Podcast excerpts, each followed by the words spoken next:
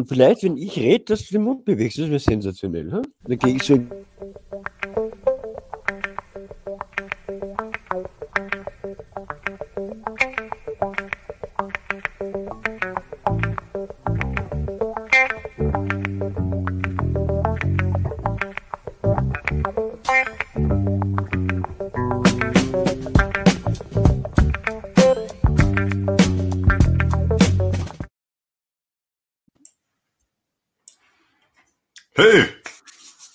Wunderschönen guten Abend.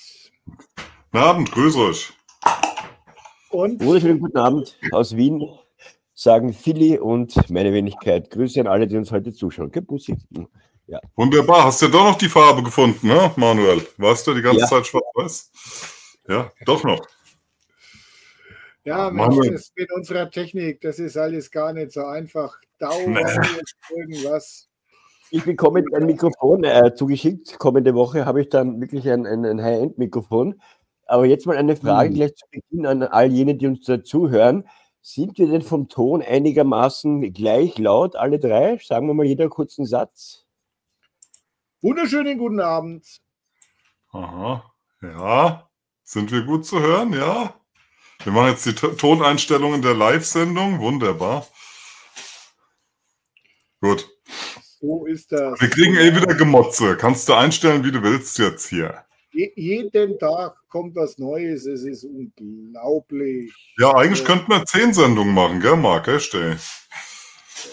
Wir könnten ununterbrochen dauernd, äh, hast du nicht gesehen? Ja, also es ist, ähm, weiß auch nicht, wie das alles so ist. Aber gut. Äh, ja, Frank, wir haben heute viele Dinge. Ja, ja, ja, ganz viel. Komm, ich, ich ähm, steigen wir mal mit der Frau Strack-Zimmermann ein, wollen wir? Um Gottes Willen. Ja. gerne- Ich habe gerade hab gegessen, aber ja, machen wir es halt. Ja, die hat, hat doch was. Und zwar habe ich was Tolles, also ich habe eh tolle Sachen gefunden letzte Woche. Schaut mal, ich hoffe, es klappt auch immer alles. Da sind wir. Das finde ich ein ganz tolles Bild. Da seht, seht ihr die Frau Strack-Zimmermann äh, mit einem T-Shirt vor der Abstimmung. Der Bundestag hat sich ja heute gegen die äh, Entsendung oder zur Verfügungstellung von Tau- Taurus-Raketen an Russland ausgesprochen. Davor Okay. hat sie Werbung gemacht. Ja, und zwar mit so einem T-Shirt, wie ihr das da seht. Ich vergrößere das auch mal. Ja. Taurus für die Ukraine steht da drauf und man sieht, ah, mal, nicht ganz drauf und man sieht hier einen, einen Kopf, einen, ja, ich würde fast sagen, ein Teufelskopf oder so etwas. Ja? Naja, das ist Chicago Bulls für Arme. Die was? Die Chicago Bulls für Arme. Ist das- ist- Jetzt mal ohne Scheiß. Ist das, der, ist das von den Chicago Bulls oder sagst du das jetzt so? Ja, schaut genau, das ist ein Bullenkopf. Also Ja, ja, ist der von den Chicago Bulls oder? Ja, der schaut eigentlich genauso aus, nur ist der halt rot. Der hat halt dann nicht unten noch dieses Ding. Aber er schaut ihm relativ ähnlich. Er ist nicht dasselbe, aber er ist ihm sehr ähnlich. Na, also ich finde es sehr toll, dass da unten, man hat es vielleicht gesehen, da steht sogar noch zusammen, zusammen bis zum Sieg drauf. Das ist natürlich eine Wortwahl. Da denke ich mir so, oh, gibt's ja gar nicht. Echte Leckerchen. Ich wäre dafür, dass man diese ganzen kriegsgeilen Politiker, dass man aus denen mal so eine Kompanie macht und schickt die mal so gesammelt an die Ostfront. Ne? Die haben wir jetzt ja auch im Wochentakt drin. Ja. Ja. Die Frage ist, äh, Front.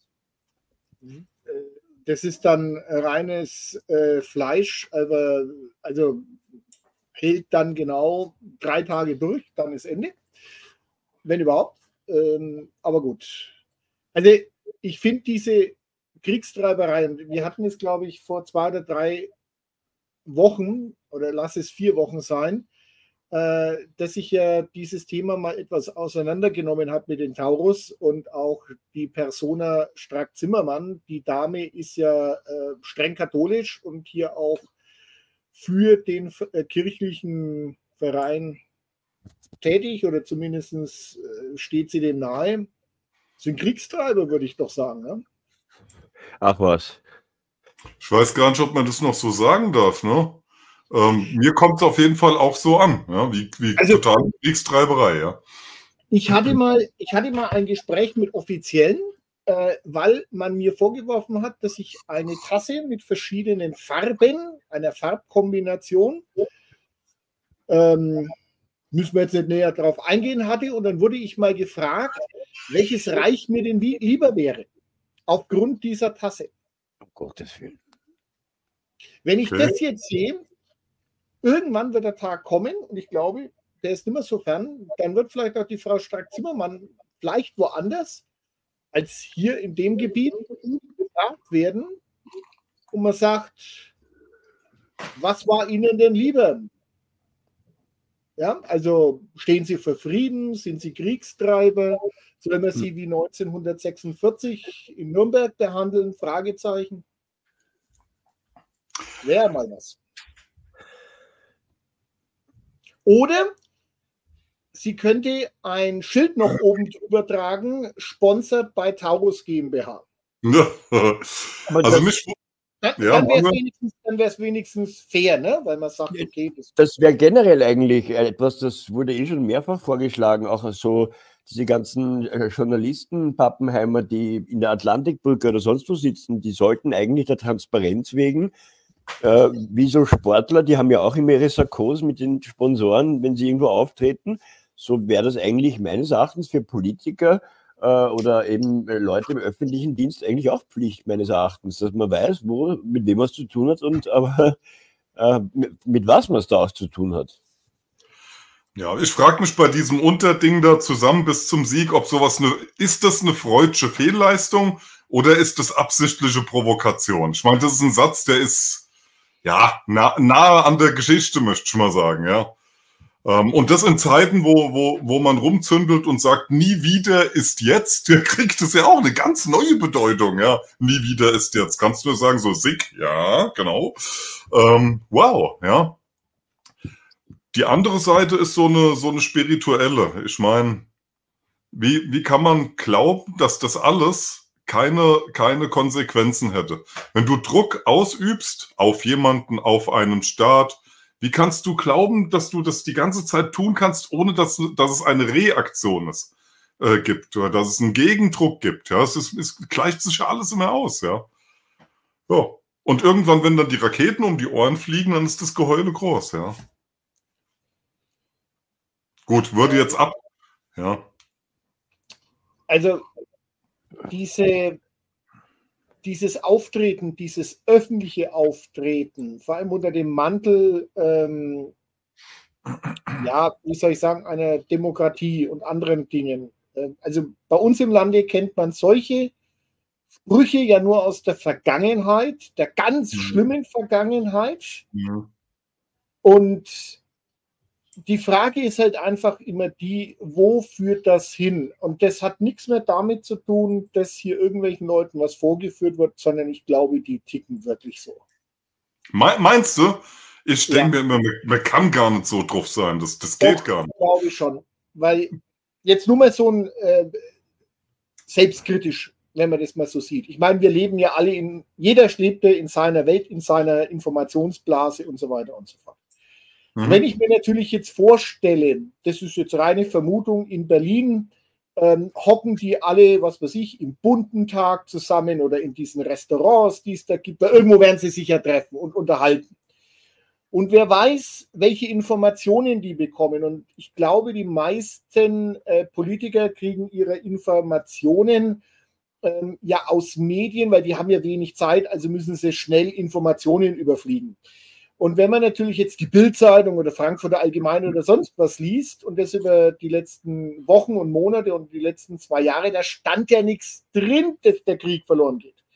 Und jetzt werden die dann von sehr fähigen Leuten wahrscheinlich aus dem bunten Verteidigungsministerium informiert, vielleicht auch Leuten wie dem Herrn Reisner, die ja auch immer vom Sieg gesprochen haben und es ist ja nicht mehr weit und so weiter. Jetzt kriegen die aber nicht mit, dass gerade Adjevka gefallen ist und dass die Front gerade wirklich im Süddonetsker Raum am Zusammenbrechen ist. Das kriegen die nicht mit. Ja, ist so Nord, oder? Nord, Nord ist es. Adjevka ist schon nördlich. Nein, nein, Nord, also das ist tatsächlich oberhalb von Donetsk, also so, wenn Donetsk, warte mal, hier ist Donetsk und äh, hier oben Ja, ist ein Vorort mehr oder weniger ähm, nordwestlich, irgendwelche 30 ja, Kilometer ja, ungefähr ja. das Zentrum. 10, 10 Kilometer hast du ja. direkt. Genau, so und jetzt äh, ist das Ding zusammengeklappt und der Rest klappt auch noch zusammen. So jetzt alles da unten. Es fehlen Männer, es fehlt Ausrüstung. Die schauen natürlich keine Videos, die gucken auch uns nicht, klar nicht, weil das kann man ihnen jetzt nicht zumuten. Und äh, Scott Ritter oder irgendwelche anderen Analysten gucken sie auch nicht, äh, weil da fehlt das Verständnis. Äh, so. Und wenn ich natürlich in meiner Blase lebe und vielleicht dann auch noch der Herr Elensky in München vorbeischaut und erklärt, irgendwie geht schon, ja, wir brauchen zwar more weapons, more money, I want to buy homes und so, ne? Ja, und die Aktien von Rheinmetall sind um 300 Prozent gestiegen. Also äh, ja, läuft doch alles super. Ja. ja. Also aus deren Sicht, nur so kann ich mir das vorstellen. Oder, ja, sie machen es mit Absicht und stehen drauf. Auf der Sicherheitskonferenz ist auch die Witwe von dem Herrn äh, Nawalny aufgetreten, ne? Das hat ja, sich ja auch so, ja. Da, da, hat ja am Anfang natürlich, hat das äh, auch mich ein bisschen, wie die meisten wahrscheinlich, äh, in Irritationen versetzt. Allerdings ähm, muss man da jetzt, äh, gab es schon Informationen, das war schon länger geplant. Also das war jetzt nicht so, dass die da, also die, wenn er nicht gestorben wäre, wäre die äh, wahrscheinlich auch dort gewesen. Das war von längerer Hand schon geplant, dass die Frau Nawalny da teilnehmen würde. Und hat sich halt mit einem ihrer Boyfriends wahrscheinlich in dem Hotel vergnügt. Ne? Man weiß ja, die hat ja da ein sehr aktives Leben. Und der Nawalny, das ist ja auch etwas, eine sehr interessante Personalie, weil bei uns wird ja gerade so von den, alles was gegen rechts ist, ist natürlich auch gegen Russland, logischerweise, ja, so mehr oder weniger. Putin, Putolf. Äh, und Nawalny ist jetzt so der, der edle Held. und was die aber nicht wissen, ist, dass der Putolf ist doch cool. Ähm, nee, aber äh, der Nawalny war früher ein ziemlicher Nationalist, also gerade so Anfang der 2000er Jahre hat der, findet man noch Sachen, Reden von dem, äh, auf Englisch halt übersetzt, auf Deutsch weniger, aber man findet aber auch Zeitungsartikel. Äh, das ist schon so rechter Sektor, so, so die Richtung geht das, ja. Mhm. Also mhm. richtig mhm. rechts, also äh, radikal, ja, extrem. Mhm. Ja. Hm. Und der wird jetzt von der Antifa abgefeiert als der große Held, der äh, wahrscheinlich Putin geschlagen hätte. Ich, ich, fand, ich fand die Synchronizität dabei, die zeitliche, so sowas macht mir immer Spaß, ja. Äh, die fand ich sehr, sehr interessant. Der Nawalny stirbt dummerweise gerade in dem Moment und macht ja dann irgendwie in der öffentlichen Gewahrnahme auch den Herrn Putin wieder zu einem Schurken oder er wird anrüchig, der hat ihn bestimmt um die Ecke gebracht oder so. Genau in dem Moment, wo der Putin in der Ukraine äh, gewinnt, also da gewinnt ja nicht die russische Armee, wir wissen alle, da gewinnt der Putin, so wie der äh, Saddam äh, äh und, und der, der Gaddafi dann immer für alles herhielten, ja. Also genau, wo der Putin in der Ukraine gewinnt, ja, äh, und äh, gerade ein riesen Interview hingelegt hat mit dem Tucker Carlson, wo ja auch hier Schnappatmung eingesetzt hat. Genau dann stirbt doch glatt der Nawalny und man redet einfach nur noch darüber. Äh, könnt, erinnert mich so ein bisschen an den Film Misch jetzt, Wag the Dog. So, ja, wir berichten nicht über die Realität, wir machen die Realität. Also kam ja genau zu passen, ne? Genau wie, ja gut, ja. Wie bestellt, so, ist schon richtig. Wie bestellt. Wie, der ist wie bestellt gestorben, der Mann, du. Naja, ja. oder man könnte sagen, ähm, wie hat es das Scott Ritter schön ausgedrückt? Äh, ich hoffe, die meisten von euch kennen ähm, den Paten 2, ne? Godfather, mit El Pacino und äh, Robert De Niro. Für die, die es nicht wissen, mag den einen oder anderen geben. Schaut euch den Film an, ist unheimlich lehrreich, auch in der Nachschau. Jedenfalls ist da ja ein Verräter mit dabei, der irgendwann im Knast hockt. Und irgendwann kommt dann mal der Concierge vorbei und sagt, mein Freund, ähm, du hast uns verraten und ähm, wir kümmern uns um deine Familie. Alles wird gut sein und so weiter und so fort. Am Schluss bringt er sich dann selbst um. Und jetzt ist es so, und das sind Fakten, äh, die man gerne auch bei Scott Ritter auf seinem äh, Blog nachlesen kann. Ich werde es dann unten einstellen später, die Quelle. Der hat es wunderschön rausgearbeitet. Auch auf einem Video mit Danny Haipong von den letzten Tagen. Also wen es interessiert, dass er da reingeht. Ganz klipp und klar, Nawalny war ein Asset auf gut Deutsch der Geheimdienste, äh, CIA MI6. Ähm, er hatte in äh, Russland man hat ihn über Jahre, also seit 2008, 2007, immer wieder auch bei gesponserten Versuchen, eine äh, sogenannte Farbrevolution anzuführen, äh, mit dabei gehabt. Das war den russischen Sicherheitsbehörden klar. Eine wirkliche Opposition äh, zum Präsidenten Russlands, Putin, gibt es in dem Sinn nicht. Der hat Zustimmungsraten zwischen 70, 80, wahrscheinlich jetzt 90 Prozent. Und die einzige Partei, die tatsächlich ähm, gegen Putin und sein innenpolitisches Programm steht, aber nicht gegen Russland, ist die Kommunistische Partei. Und das, das sind Informationen von Leuten, die auch tatsächlich dort drüben waren. Hier jetzt Gott Ritter und auch dementsprechenden Hintergrund über die Geheimdienste hat. So, zurückzukehren auf Namalny. Seine beiden Kinder studieren äh, in den Vereinigten Staaten, Stanford. Seine Frau, wie wir wissen, bringt er in München rum, hat hier den einen oder anderen ähm, ja, neuen Freund. Da geht es gut, sicherlich auch finanziell unabhängig, nennen wir es mal so. Und äh, warum sollte der russische Präsident jetzt veranlassen, dass man ihn tötet, vor allem zu diesem Zeitpunkt? Bringt ihm ja nichts. Der Mann sitzt im Gefängnis, ist vollkommen, den hat doch eigentlich schon jeder vergessen. Jetzt stirbt er, wie gesagt. Was aber Fakt ist, es war zwei Tage vorher, war äh, sein Anwalt im Gefängnis, hat ihm Medikamente mitgebracht äh, und zwei Tage später stirbt er. Ähm, es könnte durchaus auch sein, ich meine, Untersuchungen laufen, äh, dass hier rauskommen wird, dass es vielleicht eine Überdosis von Medikamenten oder irgendwas anderes gewesen ist. Es gäbe aber auch sicherlich Möglichkeiten, durch angloamerikanische Geheimdienste den Mann, der war ja auf dem Gang oder Freigang oder irgendwas, äh, also in der, dieser Strafkolonie, dass man ihn dort eventuell beseitigen hat lassen. So. Oder er hat sich selber weggemacht. Eben deswegen den Rückgriff auf den Paten. Also sprich, seiner Passi Familie passiert nichts. Es ist ein Asset, was nur noch etwas bringt als Schlagzeilenfüller, aber nicht mehr als aktives äh, Mittel, um also die Macht zu übernehmen. Das sind zumindest äh, die Analysen von Scott Ritter. Wie gesagt, empfehle ich hier für jeden, den es näher interessiert, wird dann der Link eingestellt. Ja, finde ich jetzt spannend, Marc, was du sagst, den einfach mal äh, als Asset, ja, als Wert zu sehen, als Wert der Geheimdienste. Ähm, dann muss ich sagen, ist er oder wäre er die letzten Monate stark im Kurs gefallen, ganz unmenschlich kalt mal betrachtet. Ähm, äh, ich glaube nicht, dass die Geheimdienste da groß men menschlich sind. Ähm, er war jetzt halt inhaftiert. Ja, und äh, dann würdest du im Grunde den Restwert dann äh, nochmal einlösen. Ja? Äh, ja, ich glaube, ist damit. Er war ja übrigens auch vierfach abgedatet, ne? Der Mann. Ach, übrigens noch ein. Heißt ähm, das, ha? Ganz kurz noch als Information, also er wurde ja auch niemals mit dem Novichok vergiftet. Das geht aus den Akten der Charité hervor, die also auch analysiert worden sind. Ist jetzt nicht auf meinem Mist gewachsen, sondern geht, wie gesagt, auch aus dem ähm, Bericht von Scott Ritter hervor und anderer, die sich das angeguckt haben. Also Punkt 1.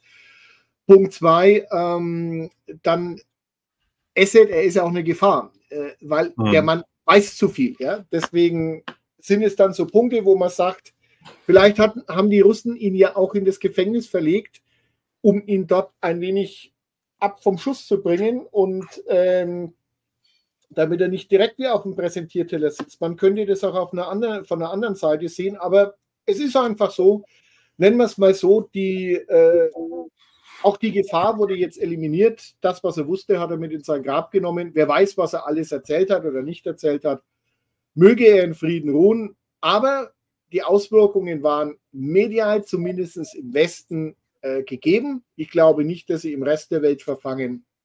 Ja. Ja, man muss ja dazu sagen, ähm, also es ist, wir haben schon gesagt, wie bestellt ist der Mann gestorben.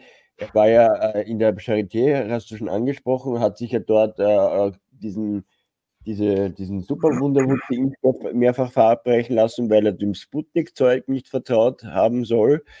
Ähm, und jetzt ist es ja für mich interessant, weil wenn ein Russe oder ein, ein, ein Staat jemanden umbringen will, dann machen die das eiskalt. Also Beresowski ist für mich so ein Beispiel oder auch Litvinenko. Äh, da wird dann halt rübergefahren und die werden wirklich äh, elendig vergiftet. Das machen die Russen gerne, aber halt wirklich dann ähm, auch, wo was dahinter liegt. Und der Nawalny war ja, wenn wir jetzt den Kodochowski uns hernehmen, der Mann, der Anfang, Mitte der 90er eigentlich schon dabei war, das äh, russische Erdgas und Erdöl an ExxonMobil zu verscherbeln was der Putin ja dann rückgängig gemacht hat als eine seiner ersten äh, Amtstaten, Amtshandlungen, wie wir wissen. Und der wollte ja dann politisch auch noch Einfluss nehmen. Und selbst ein Chodorowski ist nach zehn Jahren Gulag wieder freigekommen, lebt heute unter anderem in Litauen und in London und betreibt von Litauen aus ein Medium, das nach Russland reinstrahlen darf und quasi jetzt überspitzt formuliert westliche Propaganda reinsendet. Ja, also das lässt der Putin dann schon zu. Und da sage ich mal, ein, ein Chodorkowski war in seiner Tragweite aufgrund dessen, dass der auch noch finanziell einen ganz anderen Background hatte und auch Dienstverbindungen klarerweise mit CIA und wurde ja alles eingefädelt, diese äh, Deals. Ähm, und den hat er ja auch begnadigt und nicht um, umbringen lassen. Ich habe eine Doku gesehen vom Nawalny oder über den Nawalny, da haben sie ihm dann schon diesen Gulag besucht, da hat er in so einer Schneiderei gearbeitet, äh, war schon eh sehr abgemagert. Klar, ich meine, lustig ist es nicht in so einem Gulag, also das äh, braucht man jetzt nicht glauben. Äh, und die Kleidung war ihm auch zu klein, also das war, ist ihm so bis zu, also war einfach drei Nummern zu klein, die Arbeitskleidung. Man hat sich schon gedemütigt, also lustig ist es nicht, aber was der Marc angesprochen hat, das ist ein Punkt, der durchaus eine Rolle spielen könnte, dass man äh, versucht hat, ihn zu drehen, weil er vielleicht wirklich äh, gemerkt hat, okay, die, die gewinnen jetzt in, in der Ukraine. Das heißt, äh, die Illusion oder den Plan, den ich mal hatte, dass ich da wirklich jetzt äh, als Oppositionsführer wirklich bei Wahlen was reißen könnte, die ist gleich null. Äh, auch dass Russland zerfällt, äh, ist eher gleich null. Äh, und ich habe ja doch auch etwas, was mir dann vielleicht und meiner Familie äh, in die Karten spielt oder eine, eine, eine Art äh, Leo-Schutzraum bietet und, und, vielleicht mache ich einen Deal mit den Russen. Aber das ist spekulativ, das wissen wir nicht. Was ja auch auffällig ist, angeblich äh, wurde der Wärter von dem Gefängnis, aber das ist nur eine Meldung, die ich in einem westlichen Medium äh, irgendwo mal gelesen habe. Also der, der, der, der, der äh, angeblich der, der Leiter der Einrichtung, der sei von Putin äh, befördert oder, oder irgendwie so, ja, befördert worden. Stimmt das? Haben Sie das auch gelesen? Äh, nee. nochmal, ähm, ich habe jetzt gerade, war ich gerade abgelenkt. ja, der Leiter von dem, gelesen, man muss alleine durch, Manuel. Ja. Der Leiter von dem Gefängnis, wo der Nawalny war, ist angeblich laut einem westlichen Medium befördert worden von mhm. Ja, okay. Hm. Ja, gut, das ist wieder das, wir sind nicht vor Ort und selbst wenn. Äh, ja, ich sage, also, äh, ich, der, der Punkt ist der, äh, alles, was im Moment im Westen geschrieben wird, siehe, sehen wir uns mal die Propaganda an. Äh, oder oh. beziehungsweise die Bilder, die wir gerade äh, gesehen haben von, von der Frau Strack-Zimmermann. Ähm, es wird so viel behauptet, was wir nicht nachweisen können. Wir können nur davon ausgehen, also sein Tod wurde bekannt gegeben. Innerhalb von wenigen Minuten waren, also das ist ja genau passiert, wie das äh, in München die Unsicherheitskonferenz stattgefunden hat, ähm, wo vor zwei Jahren letztendlich schon äh, gefordert worden ist durch die Ukraine, äh, man möge Atomwaffen geben. Ähm, dann genau vor zwei Jahren fing die SMO an. Äh, das ist jetzt der zweite Jahrestag tatsächlich. Ähm, ja, also man, man, muss sich immer überlegen, diese Sicherheitskonferenz passiert und es wird nicht besser für die NATO. Und für den Westen erst recht nicht. Also von dem her dürfen wir dieses Jahr große Dinge erwarten. Aber äh, genau, diese Medien, es wird was behauptet. Genauso wie in England dauernd behauptet wird, äh, Putin krebskrank. Äh, wie lange ist er noch da? Ähm, das, jenes, sonst was hin und her. Also nicht einmal mehr Bildzeitung, sondern noch weiter unten und das in den, in den größten Medien. Ähm, ist für mich alles äh, Schwachsinn. Deswegen, ich sehe es mir halt an, wem nützt es, da sind wir immer wieder bei dem Thema und alles andere drumherum, wird halt ein Fiktionsschreiber beauftragt, jetzt was Passendes äh, da zum Besten zu geben, damit es abgedruckt werden kann, damit denn auch die Werbung verkaufende Zeitung noch irgendwo Wert hat. Ja, aber offiziell ist er laut die Karin Kneißl, unsere ehemalige Außenministerin, die ja jetzt in Russland lebt, ähm, oder nach Russland geflüchtet ist und im Exil dort ist, die hat ja als eine der ersten, also habe ich es von ihr, habe ich es eigentlich auf ihrem Telegram-Kanal vernommen, die das äh, da geschrieben, der sei bei einem Spaziergang irgendwie umgekippt und einem Gehirnrinsel, äh, offiziell heißt es, verstorben. Ne? Das würde aber, könnte jetzt wieder eben auf eine Vergiftung hindeuten, die, wenn der Anwalt da wirklich zwei Tage vorher da war, dass da irgendwas vielleicht nicht koscher gelaufen ist, also dass es wirklich die ihm auch wegräumen wollten. In dem Wissen, vielleicht hat er mit weil mit seinem Anwalt redet man in der Regel ähm, äh, sehr intensiv und sehr viel und der Anwalt wird wahrscheinlich gewusst haben, wenn das jetzt so ist, dass der Nawalny vielleicht wirklich mit dem Gedanken spielt, die, nicht, ja, die Seiten zu wechseln. Und, und Anwälte äh, haben natürlich dann auch gute Verbindungen und dann hat der vielleicht den Auftrag bekommen, ja, dann gibt's, bringen halt ein bisschen was mit, ein paar, ein Bonbonier und ein paar Medikamente und dann hat sich die Geschichte. Weil Vergiftung schaut am Ende des Tages immer nach Made in Russia aus. Es ist, ein, es ist auch wieder ein Framing. Ne? Dasselbe, Natürlich. wo wir gesagt haben, wir haben dieses Framing über die Jahre gehabt, was bei sich, äh, was war das hier, die Vergiftung da in London mit auch Novichok und das und ne und Sprühfläschchen und ach und aus Versehen haben wir die genauso wie den Ausweis in der äh, im Mülleimer neben der Wohnung vergessen und lauter so einen Schwachsinn.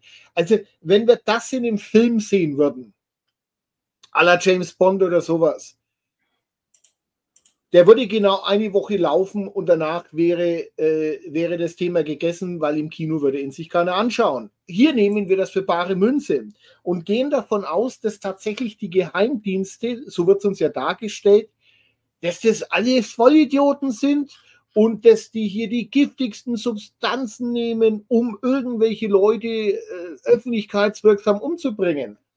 Also ich denke, und das ist jetzt nur so eine Verschwörung, man möge sich mal überlegen, wie Dienste vielleicht wirklich arbeiten. Ähm, ich empfehle dazu Leute wie Dirk Pohlmann oder wen haben wir sonst noch, äh, Patrick Barb oder irgendwas, ne? wo man sagt, wie wird denn gearbeitet? Oder lest euch mal das Buch äh, über den Barschelmord äh, durch. Da haben wir Themen, da weiß, da kann man davon ausgehen, so arbeiten Dienste und meistens kriegen wir das gar nicht mit. Und wenn dann so dargestellt wird, ne, oh, die Russen waren es, dann waren es die garantiert nicht. Weil ich könnte mir schon vorstellen, dass, dass in der Folge eines NKWD, danach KGB und jetzt FSB, die wissen, was sie tun und die garantiert Möglichkeiten haben, so dass es keiner mitbekommt.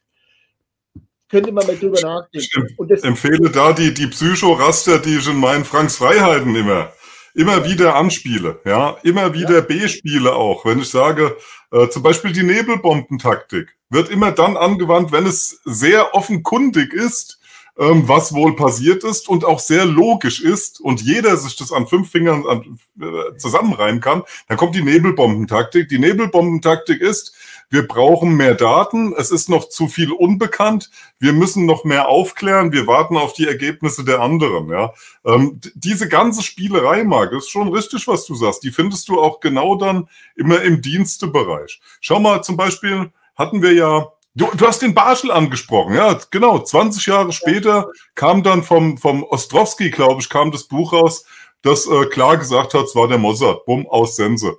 Punkt. oder guck dir, guck dir das mit, an mit dem Möllemann oder mit dem Heider. Mit dem Fallschirm, ja. ja. Mit, ja. mit, dem Fallschirm, wo er noch, ich hab's in den Tiefen meiner Festplatte, noch sein, sein Dreiklapp-Faltblatt äh, für die Wahl gemacht hat. Mit Fallschirm, mit Fallschirm. Das hatte prophetischen Charakter, deswegen habe ich es gesammelt. Ja. Ähm, aber ihr seid mir jetzt zu hart. Wir haben natürlich hier keine Propaganda, sondern wir haben eine freie Presse als äh, vierte Gewalt, ja, ähm, die unabhängig ist, ja. Und die, ja, klar. Also im, im Zweifel sind wir es dann halt. die, die dann halt äh, im, im Dreck äh, rumgraben. Gut. Mm, und, und dann, was halt auch wichtig ist, sind diese, diese Ablenkungsraster immer wieder. Ja. Und im Grunde bedienen wir die jetzt auch ein bisschen, denn wir reden jetzt nicht über den Ukraine-Krieg oder über amerikanische Machenschaften oder so etwas, sondern wir reden genau, wir, wir lutschen den Drops. Wir gehen rein zu Nawalny, oh, der wird vergiftet und im Gulag war er auch und da ist es ja überhaupt nicht schön. Ähm, damit tun, denn diese, diese Presse tut eins, sie lenkt unser Bewusstsein. Ne? Das, das ist das nächste Raster. Und das bedienen wir gerade damit, wenn wir das so auseinandernehmen. Ja? Aber es ist auch vom, vom Timing her insofern spannend, weil es lenkt ja jetzt nicht nur ab von Putins äh, Tucker Carlson Interview, das der Putin übrigens angeblich selber nicht so toll fand, also seine Performance äh, fand er angeblich nicht so toll. Mhm. Uh, but anyhow. Ähm, aber wir hatten jetzt die, die Assange-Anhörung, ja, und die wird zwar schon medial ein bisschen, aber bei uns redet man halt eher über Nawalny als über Assange in den Medien. Ja, so ein bisschen, es gibt ein bisschen Assange, aber Nawalny ja, ist halt schon gerade wichtiger. Ne? Genau, das ist äh, interessant, du sagst Rischmann, also ist diese Pärchenbildung überall. Schau mal, du hast, ich, ich springe jetzt, du sagst, du vergleichst jetzt Nawalny mit Assange, ich bin voll bei dir. Auf der anderen Seite hast du, du hast Bauerndemos europaweit und du hast nach wie vor Montagsdemonstrationen im Osten, wo sie alle auf der Straße sind, ja? Der halbe Osten, die ganzen Städte das wird totgeschwiegen, das gibt's nicht, ist Ruhe. Aber wenn drei, drei Leute, wir gegen rechts auf die Straße gehen, wird die Demo hochgejubelt, ne? Als, äh, äh, weiß ich nicht, Aufstand der freien Meinung in bababababa. Ähm, du hast überall diese Pärchenbildung. Und zum Teil ist die auch, oder ich behaupte, die ist wahrscheinlich sogar ganz oft bewusst gesetzt. Teile und herrsche, bilde zwei Gegensatzpaare und dann macht Bläschen-Verwaltung in den Meinungen, ja. Das sind so meine, meine Psychomuster, die ich da lese oder zu lesen glaube. Ja. Es wird, wie gesagt, es wird ein Narrativ aufgeblasen, ähm, es wird über Dinge wieder gesprochen, es, äh, ne, es wird irgendwo eine Erklärung versucht oder für irgendwelche Dinge irgendwas äh, vorgesetzt. Aber die Realität, die sich da drüben entfaltet, ist ja eine andere. Und äh, auf der anderen Seite, was sonst so im Land passiert, die Verschärfung der Gesetze durch die äh, Frau Faeser oder die angestrebte Verschärfung, ob das jetzt das Waffenrecht ist, ob das dann, wie gesagt, diese Zensurgesetze sind, sind da wird überhaupt nicht drüber gesprochen. Ähm, und selbst wenn, wir können es nicht ändern, das muss man auch ganz klipp und klar dazu sagen, äh, zumindest ja. nicht in der Position, in der wir im Moment sind, sondern ähm, es ist einfach, äh, was sich hier eben entspinnt. Und ja, schauen wir mal, wie lange wir unsere Sendung so noch machen ja. können. Ja, das wird immer enger. So, so Dinge.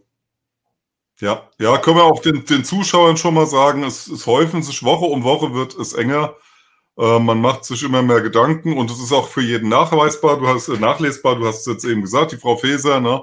Ähm, Kritiker sollte man mundtot bekommen. Ähm, der WHO-Chef hat sich jetzt auch wieder in dieser Richtung geäußert. Wir hatten es ja auch im Abstimmungschat, dass er äh, sagte, quasi vor der neuen äh, Disease X, vor der neuen Krankheit X, ähm, sollten wir dann wenigstens den, den Widerstand, also den medialen Widerstand, die Opposition, die Kritiker im Netz mundtot bekommen haben. Ähm, die Zeichen sind eindeutig, wohin hier tendiert wird, ja. Mhm. Und wie du auch, ich sehe es wie du, Marc, ich erlebe es auch im Umfeld. Die Leute werden immer vorsichtiger, obwohl die Zeit wäre, immer mehr auf die Straße zu gehen, ziehen sie sich immer mehr zurück. Ja, aus ja. Angst. Die sehen, mittlerweile kommt es auch in der Mitte der Gesellschaft sehr gut an, was hier los ist. Aber die Reaktion darauf ist dann leider, dann ziehen wir uns eben zurück und machen uns klein. Nicht, dass ich zu Gewalt oder sonst was aufrufen wollte. Mir geht es da um so ein typisch, ähm, ja, typisches Verhalten, was gerade uns Deutschen Griecherei äh, eben nachgesagt wird. Gell? Ich möchte ja. auf einen Kommentar im Chat eingehen von der LKS, die meint, Nawalny mit Assange zu vergleichen wäre heftig. Äh, ich, wenn ich diesen Vergleich aufstelle, dann meine ich jetzt nicht, dass die beiden als Personen irgendwie mhm. ähnlich wären, sondern es geht darum, dass der Nawalny-Tod die Assange-Geschichte tot gemacht hat. Darum geht's. Mhm. Den Vergleich, medial. Ja, ähm, Gottes Willen. Ja. Mhm. Was aber noch interessant war, Putin hat ja noch ein weiteres Interview kurz danach gegeben, also nach dem Tucker Carlson Interview. Das ist aber bei uns gar nicht so richtig angekommen und da hat er dann auch über Deutschland wieder gesprochen. Äh, und es merkt sich nicht, dass es ihm wehtut. Und er hat beispielsweise hier auch über die Außenministern gesprochen. Ich hoffe, ich habe das jetzt richtig gesagt. äh, der, äh, die ja auch gewisse Familienverbindungen hat äh, in graue Vorzeit äh, zu den, den, ganz bösen Zeiten. Und äh, das ist da drüben alles bekannt. Und mhm. äh, man sollte sich einfach überlegen, tatsächlich, ähm, die haben Akten und ich will nicht sagen, dass die Russen Waisenkinder waren oder sonst was. Aber was wir einfach im Hinterkopf behalten sollten.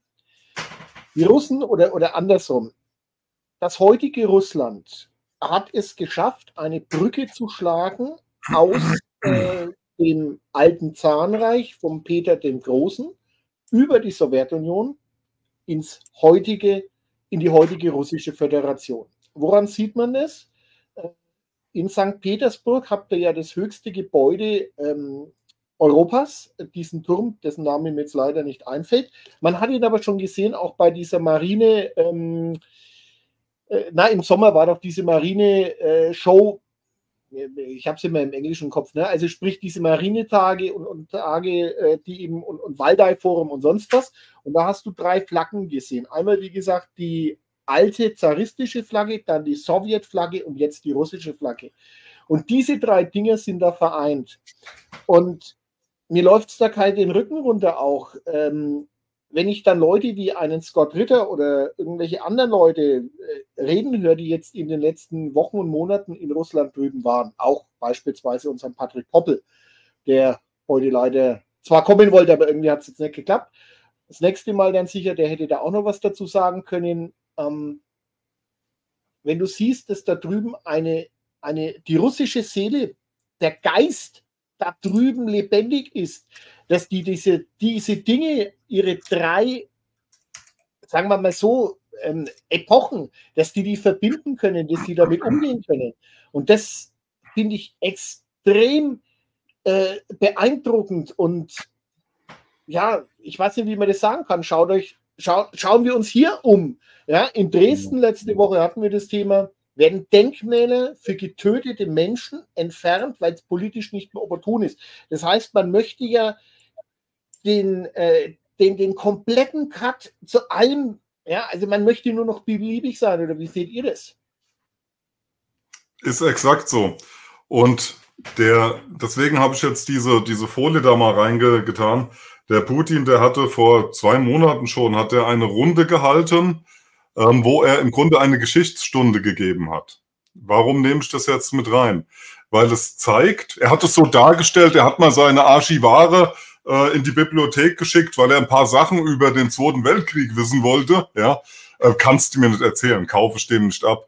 Für mich ist die Wahrheit dahinter, der gräbt oder er hält sich nicht mehr an die Vereinbarungen, die hier acht Jahrzehnte galten. Ähm, hier werden jetzt Narrative bewusst auch in den Informationsraum reingegeben. Der Krieg auf dieser Cyber-Ebene ist längst entbrannt. Ja, und plötzlich wird dann auch eine, eine Kriegsfrage, Zweiter Weltkrieg, wird dann ähm, thematisiert anhand von neuen Dokumenten, die er sich hat bringen lassen. Ähm, nebenbei, also man sollte dieses, dieses Video vom Ost-West-Transmitter geht eine Stunde, sollte man sich anschauen. Wenn du dich vorher schon für den Zweiten Weltkrieg, seine Entstehungsursachen und so weiter und seine Vielschichtigkeit, seine Schillerndheit interessiert hast, wird dir das Ganze da nichts Neues bringen, aber das Ganze geballt. Was mir aber dabei auch auffiel, ist, dass, äh, ja, früher hat man immer gesagt, wenn alles sitzt und einer spricht, so nennt man dieses Unterricht. Ähm, das war ziemlich oberlehrerhaft. Da sitzen Führungsleute da, eine Stunde mit, ihr seht es auch an dem Bild, mit einem Zettel und einem Stift und hören dem Putin zu. Der gibt eine Geschichtsstunden und da unterbricht auch keiner, er gibt eine Geschichtsstunde. Also das ist nicht so das, was so unter korporativen äh, Führungsstil ver verstehen würde. Der macht die Leute wirklich auch zu Schulbuben. Aber der Punkt ist halt, Marc, das, das möchte ich auch nochmal sagen, währenddessen wir hier immer weiter einengen, das Erlaubte, das Gesagte, passiert im Ausland eines, der Krieg im Informationsraum entbrennt und es werden Sachen gesagt, die vorher nicht öffentlich gesagt werden und die den Raum ausweiten, ja. Und die Schere, die geht immer zu Lasten des Lügenden aus, ja, immer. Ja, und ähm, um das vielleicht noch ähm, aufzugreifen, also es gab doch jetzt auch die ersten Meldungen, ich weiß nicht, ob die nur in Telegram waren, aber das jetzt auch äh, schon drüber nachgedacht wird. Ähm, Meldungen hast du zumindest, dass vielleicht der 2 plus 4 Vertrag eventuell gegründet werden könnte. Ja, das war, war eine Theaterkanonade. Das hatte ich tatsächlich auch so eingeschätzt. Okay. Ähm, man hat wohl damit zu Recht dann auch Unsicherheit schaffen wollen. Einer meiner Gedanken war, mein Gott, wenn jetzt Russland äh, da die, die Unterschrift zurückzieht, was ist denn dann die vielbeschworene Souveränität? Das ist ja der 2 plus 4 Vertrag für, steht für die Souveränität Deutschlands. Was ist denn die dann eigentlich noch wert, wenn ein Drittstaat wenn ein Drittstaat durch äh, Zurückziehen seiner Unterschrift vom Vertrag diese Souveränität dann aushebeln könnte, ja. Also solche Dinge sind dann auch wieder Kriegsraum, Informationsraum, sind dann plötzlich in den Köpfen drin und werden nach oben gespült. Und meine Deutung der Ereignisse ist die, genau diese Sachen sollten erreicht werden, ja. Vielleicht auch ein Drohnen mit dem Zeigefinger, hört mal Leute, treibt's nicht zu weit. Wir können euch nicht nur das, nee, das Gas haben sie ja gar nicht abgedreht. Wir können euch auch das Licht ausmachen, ja in eurer bunten Republik. Ja. ja. Interessant. Meinst du das, in, also meinst du das Licht äh, in Form des Stromes? Juristisch. Juristisch. Nee, zwar unglücklich von mir formuliert, Marc, danke. Juristisch das, äh, äh, das Licht ausdrehen. Es könnte ja, äh, ich meine, wie gesagt, sollte das mit den Taurus-Raketen noch kommen, ähm, ich meine, das wird irgendwann kommen. Ich glaube, das liegt jetzt nicht daran, dass irgendwelche Leute im Bunden, äh, Bundestag da nicht zustimmen oder nicht, sondern das ist eine Entscheidung, die von der NATO getroffen wird. Ähm, die NATO ist sich, glaube ich, im Moment hinter den Kulissen nicht ganz so einig, weil man möchte natürlich auf der einen Seite die Solidarität mit Kiew weiter hochhalten, wobei ich glaube, dass der Präsident Zelensky eine Halbwertszeit vielleicht noch von maximal einem halben Jahr hat. Und ich meine, dass ihn dann auch eher ein Schicksal wie das von Saddam Hussein oder äh, eventuell auch ähm, Gaddafi ereilen könnte, ja, ohne dass ich sage, dass das so sein muss. Aber da gibt es ja auch innenpolitisch unheimlich viele Leute, die jetzt äh, losgehen gegen ihn. Das Volk wird auch unruhig. Die Front ist am Zusammenbrechen. Ja, das heißt nicht, dass das morgen vorbei ist. Aber du hörst die ersten Prognosen, auch von russischer Seite, was weiß ich, im Mai könnten größere Dinge passieren. Damit meine ich jetzt keine großen Big Arrow, also sprich äh, Pfeiloffensiven oder irgendwas, sondern die schieben einfach die Front immer weiter vor sich her und dabei hast du kollabierende äh, Truppenteile und ein zusammenbrechendes äh, Militär. Und dieses Militär hat aber auch schon, gibt ja auch immer Videos, die dann auch sagen, äh, wir kommen jetzt langsam ein nach Kiew. Und ähm, es war auch jetzt nicht ganz unglücklich gewählter Zeitpunkt von Zelensky, vielleicht außerhalb ähm, Kiews und der Ukraine zu sein, als gerade Adjevka, und das war ja letzte Woche, äh, gefallen ist. Und das ja, sind alles, äh, die da halt so auch mit reinspielen. Also sprich, wir haben eine Ukraine, die in vielen Bereichen am Zusammenbrechen ist. Ich möchte auch noch ganz kurz auf das Thema eingehen der sogenannten Garantiemächte. Das heißt nicht, das heißt nicht dass die militärisch irgendwas garantieren, sondern Garantiemächte, das ist, ich würde mal sagen, das sind die Bürgen der Kredite, die die Ukraine übernommen hat. Jetzt kommt Und, ja wieder so. Ja, aber das ist die Buchhaltung, weil um nichts anderes geht's. Äh, warte mal, lass, wir, wir spielen das gerade vielleicht mal ein. Mit den Garantiemächten äh, äh, spielst du ja an auf den Herrn Pistorius, der sich so geäußert hat. Ich hoffe, wir kriegen es laut genug rüber. Deutschland ist damit das erste Mal in seiner Geschichte Garantiestaat. Das ist für uns durchaus historisch zu benennen. Ja, noch einmal. Deutschland ist damit das erste Mal in seiner Geschichte Garantiestaat. Das ist für uns durchaus historisch zu benennen. So, ja, das, das meintest du ja, dieses Zitat, ne? Dass der Pistorius sagt, Deutschland ist zum ersten Mal in seiner Geschichte Garantiestaat. Das hat mich wirklich geschockt, als ich das gehört habe. Wie, wie kann ein, ein, ein deutscher Politiker sowas sagen? Ja. Ähm, wir haben einen Ersten Weltkrieg, wir haben einen Ausbruch von einem Ersten Weltkrieg. Wir kennen, wir lernen es in der Schule bis zum zehnten Schuljahr, also wir damals jedenfalls haben das bis zum zehnten Schuljahr fette gelernt. Ähm, was auf dem diplomatischen Parkett passiert ist, dass Deutschland verpflichtet war, Österreich, Ungarn, Schüsse von Sarajevo und so weiter, Waffenbrüderschaft, Gefahr von Bündnissen. Ähm, und wir haben, wie, wie kam es zum Ersten Weltkrieg, in dem wir uns an unsere Bündnisverpflichtung gegenüber äh, Österreich-Ungarn gehalten haben? Ja.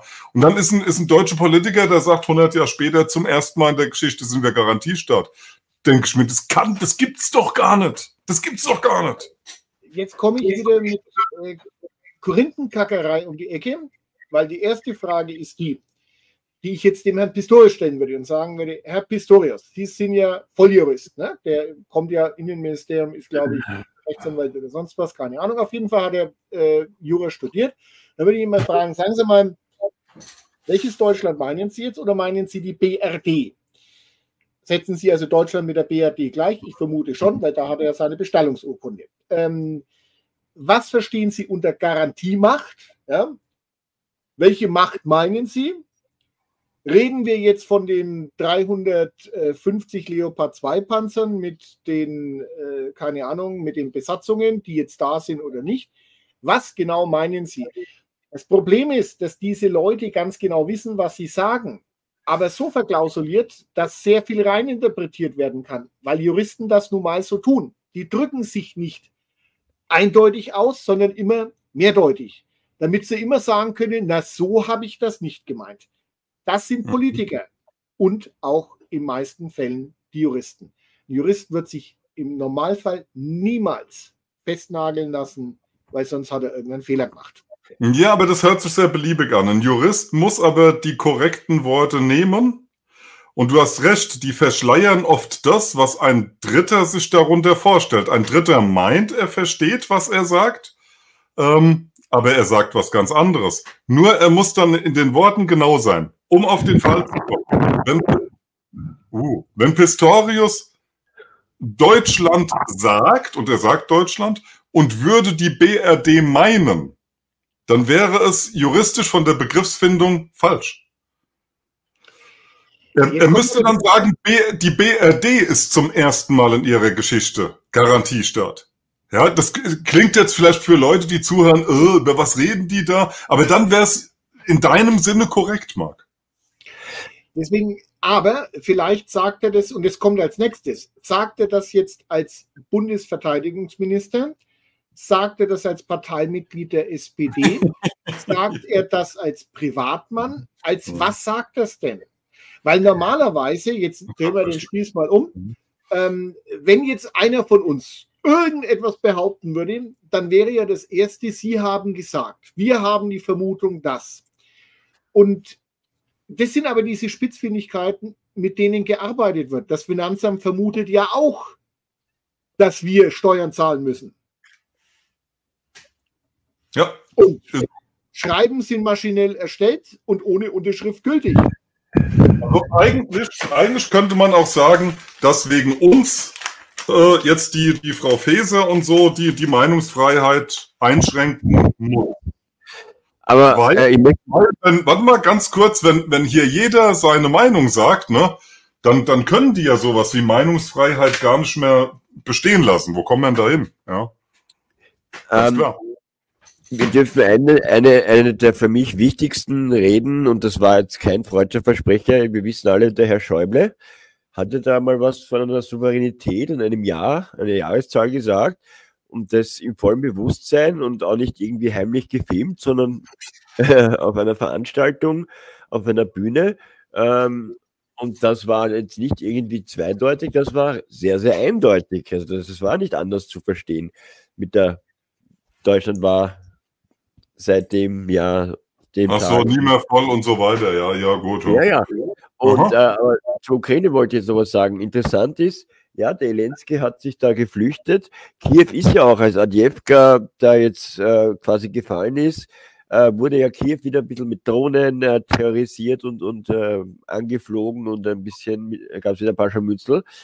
Aber interessant ist, dass die Immobiliennachfrage in der Ukraine trotz äh, hm. Flucht steigt und die Preise auch steigen. Und äh, lustigerweise, also wir blasen da jetzt gerade ja 50 Milliarden wieder rein. Die Amerikaner haben sich jetzt doch nochmal umknicken lassen, haben jetzt doch Geld für die Ukraine noch freigegeben. Da kommt ja auch noch was. Ähm, mhm. Also ja, da werden ein paar Freunde von irgendwelchen Freunden von Freunden da sich jetzt doch ein paar schöne äh, Häuser zulegen können. Zu ja, es gibt ja auch Manuel ganz, ganz böse Gedanken, die in diese Richtung gehen, dass, in, dass die Ukraine im Grunde jetzt entvölkert wird, damit dann die Leute, die da eigentlich hinwollen, genug Platz haben. Jetzt gebe ich euch aber noch eins zum Denken. Ähm, Im Moment gibt es, ich versuche es so zu formulieren, in der Ukraine gibt es ja seit 2014 ähm, eine Regierung, wo es Teile gibt, die davon ausgehen, dass diese Regierung nicht ganz legal, also nach der Verfassung der Ukraine an die Macht gekommen ist. Und alle darauffolgenden Regierungen logischerweise das auch nicht sein können. Also da gibt es Meinungen, die sowas vertreten. Theoretisch äh, könnte ich mir durchaus vorstellen, dass äh, sollte Kiew irgendwann fallen, aus meiner Sicht wird es das tun, ob das jetzt in einem halben Jahr, in einem Jahr ist, wir werden sehen. Und dann würde sich beispielsweise Folgendes ergeben. Und zwar, dass dann der zukünftige Machthaber oder vielleicht wieder eine nach demokratischen Regeln eingesetzte ukrainische Regierung sagt, Moment, alle Verträge, Kaufverträge oder irgendwelche anderen Dinge, die so zwischen 2014 und äh, jetzt gemacht worden sind, klären wir mal für null und nichtig. Weil wir mal überprüfen, ob gewisse Leute hier überhaupt Rechte hatten und ob das alles mit rechten Dingen zugegangen ist. Und auf dieses Thema mit Immobilien werden gehandelt und so weiter und so fort. Äh, wie gesagt, sowas kann ja für ungültig erklärt werden, wenn man feststellen sollte, dass vielleicht die Rechtswirksamkeit in Frage zu stellen ist. Das geht auch hier. Äh, nur mal so als kleinen Hinweis. Jederzeit kann hier irgendwas geändert werden und wer das nicht glaubt, möge nur mal äh, an die Zeit 1949 denken, der äh, DDR, wo plötzlich alles einmal eingesackt worden ist. Und äh, zum Verständnis noch ganz kurz hinterher. 1990, äh, 91, also als die DDR dann untergegangen ist oder in der BRD aufgegangen ist, gab es eine Treuhandgesellschaft, die dann damit beschäftigt war, ähm, alle ehemaligen Eigentümer oder deren Erben wiederzufinden und äh, die Vermögen, Betriebe und sonst was zurückzuführen. Also man hat die alten Halter beziehungsweise die neuen Halter gesucht, damit wieder Haftung übernommen werden kann. Ja, man hat aus, äh, äh, aus, aus, aus Gewinn hat man Schulden gemacht. Schaut sich meine Doku an über den äh, Mord an Detlef Carsten Rohwedder. An dieser Stelle ein bisschen Eigenwerbung, weil genau das war der Clou. Man hat ja aus Vermögen Schulden gemacht, äh, hat dann äh, das alles verramscht. Stasi-Leute haben im Vorfeld natürlich auch noch äh, ihren Teil dazu beigetragen, aber auch vor allem die Kader aus, aus, aus, aus dem, die, die globalistischen Heuschrecken, die dann aus überall her kamen, ja, und da sich die Taschen voll gemacht haben aus Deutschland, also aus der BRD, aber eben auch aus dem Umland. Man darf auch nicht vergessen, dass im Zuge der, der, der, der Wiedervereinigung Leute wie ein Robert oder ein Herrhausen, die ja umgebracht worden sind, und zwar nicht von einer RAF, ähm, die wollten ja ganz klar, und das war, war auch Kohls Ambition, äh, kein Euro. Also die Währungsunion war eigentlich äh, von deutscher Seite nie Thema bis äh, die Franzosen da halt so viel Druck äh, ausgeübt haben äh, und dann der, der Kohl umgefallen ist. Äh, aber sowohl Herrhausen, Robert der Alte, das waren mächtige Leute, die haben alle zum Kohl gesagt, nee, also äh, EU, ja, mach mal. Das gab es damals eh schon die IG, also die Europäische Wirtschaft, die IWG und alles, das gab es schon, aber die EU war ja schon, da gehen wir jetzt rein, der nächste Step sozusagen. Äh, aber Euro war aus deutscher Sicht nie Thema. Und dann äh, äh, gibt es ein, ein, Telefonat vom, vom französischen Präsidentenpalast äh, und, Kohl knickt um und sagt Ja zum Euro. Bei Herrhausen, bei Herrhausen war es doch auch so, dass er kurz vor seinem Tod der dritten Welt ihre Schulden erlassen wollte. Das ne? auch. Ja, er hat, äh, der, genau, richtig. Schulden. Das spielte mit rein, aber eben auch, sie waren alle äh, also der, der, der Rohwedder war eben Chef der Treuhand, dann kam ja Birgit Breul. Birgit Breul äh, hat dann einfach äh, im Sinne äh, der, der, der, der Kapital, äh, Kapitalisten weitergemacht, den Job also quasi, äh, sagen wir jetzt mal, korrupt äh, zu Ende geführt, aber der Rohwedder war da schon sehr ambitioniert. Der war, hatte damals den Hösch-Konzern in Dortmund äh, auch saniert. Natürlich ist so eine Sanierung nie cool, da gibt es immer Arbeitslose und, und, viele Verlierer, aber der war halt schon äh, als akribischer äh, Arbeiter bekannt, der auch mit den Leuten gesprochen hat. Also ein, ein Rohwedder war jetzt nicht so ein Schnösel, äh, der, der nur von oben herab, sondern der hat sich quasi nicht so schade, auch mit normalen Arbeitern zu reden äh, und das, den Dialog zu suchen. Und der war da wirklich auf der Spur äh, nach dem Treuenvermögen und der ist dann auf die Schliche gekommen. Deswegen wurde der dann mit diesem super 60, 63 Meter Kunstschuss mit dem NATO-Sturmgewehr weggeblasen. Aber was da rundherum reingespielt hat, das wird ja so dargestellt, wie wenn das reine deutsche Geschichte gewesen wäre. War es jetzt die Stasi oder war es jetzt irgendwie der BND? Nee, also es war natürlich, was, also der Schütze war höchstwahrscheinlich von der Stasi, aber äh, im Auftrag war das alles äh, von äh, City of London, Washington DC und Paris, ja, weil man genau dieses EU-Konstrukt da schon aufziehen wollte. Das war ganz naja, wichtig. Letztendlich geht es aber in dem Fall ähm, einfach wieder um das Thema der Buchhaltung, der Verteilung. Ja. ja. Und das sind, das sind Dinge, ähm, ja. Wunderbar. Die, die können wir hier gar nicht äh, wirklich so in die Tiefe besprechen, weil das ganz andere Themen sind. Es gehört jetzt auch nicht in die Lage rein, sondern diese ganze Geschichte, und die geht weit zurück, die geht eigentlich schon auch auf die äh, 1800er zurück. Ja? Ähm, ich werde ja jetzt äh, 20. 21. April äh, in Kirchheim, werde ich ja ein Seminar machen oder beziehungsweise, ja, Vorträge und dann gehe ich dann auch mal auf das Thema Buchhaltung hier mit ein äh, explizit und da können wir das dann sicherlich einmal in der Tiefe besprechen. Passt jetzt, denke ich, hier nicht her, äh, weil wir tatsächlich sonst äh, da abschweifen und gar nicht mehr zur Lage kommen. Ich denke, wir machen mal weiter. Wir, wir können ja, Marc, wirklich auch mal eine, eine extra Buchhaltungssendung machen. Denn natürlich existiert diese Perspektive auf die Welt und sie wird auch so durchgeführt und wir haben die Sicherungsgeber und so weiter und so fort. Ja. Ähm, der, der Punkt ist halt nur der, in dem Moment, wo wir diese Perspektive einnehmen, begeben wir uns in den fiktionalen Gedankenraum von genau den Kräften, die uns nicht bewusstseinsmäßig hinleiten wollen ins Schöpferische, ins Natürliche, ins Gottangebundene, sondern wir spielen auf deren Feld, das, das von denen auch vorbereitet, beackert und gepflegt wird, ja. Ähm, als erstes. Und als zweites, ganz kurz noch, habe ich eine ganz große Aversion bei diesem Buchhaltungsthema, nämlich die, dass man den Leuten quasi damit nahelegt, man hätte so etwas wie ein Geheimcode oder eine Lösung hinter dieser Welt, dass wenn man die richtigen Worte formuliert oder mit nasser Tinte schreibt oder seinen Namen in rechteckige Klammern setzt oder so eine Scheiße, dass, dass dann man wie in so einem Geheimkarussell Zahnräder Unbekannte in Gang setzt, die einen befreien. Und das ist definitiv nicht so. Punkt. Ja, und da werden falsche Hoffnungen geweckt. Und deswegen, äh, das vielleicht auch mal als Erklärung für die Zuschauer, ähm, deswegen dann immer äh, mein Diskurs dabei. Ja. ja. ich möchte auch hier nicht auf das Thema, oder Frank, ich gebe dir komplett recht. Ich habe auch für mich die Erkenntnisse einfach über die Jahre gewonnen. Es geht auch nicht darum, um hier eine Lösung in Form eines Papiers oder sonst was zu erstellen. Das möchte ich weit von mir weisen, sondern es geht einfach um das Verständnis, wie es die andere Seite sieht. Weil du die Schöpferkraft und andere Dinge angesprochen hast. Und dieser Exkurs muss jetzt einfach kurz rein, damit das ja. Verständnis da ist. Ja, ja, ja. Es gibt eine Seite, äh, die, sagen wir mal so, eine geistige Seite, der Bernhard würde jetzt sagen, das sind die Unbeseelten, also die ja, genau. reinen Vierer, ja, die böse Vier.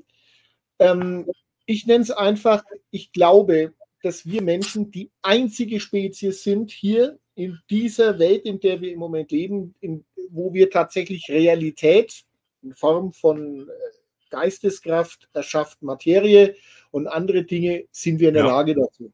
Es genau. gibt aber Kräfte, und es mögen durchaus die Herren dieser Welt sein, und das kommt aus der Bibel, Neues Testament, die eben sagen, äh, hier sind, wir sind Wesen, geistige Wesen, die eine materielle, ich sage jetzt mal so Hülle haben und die das auch in dieser Welt leben.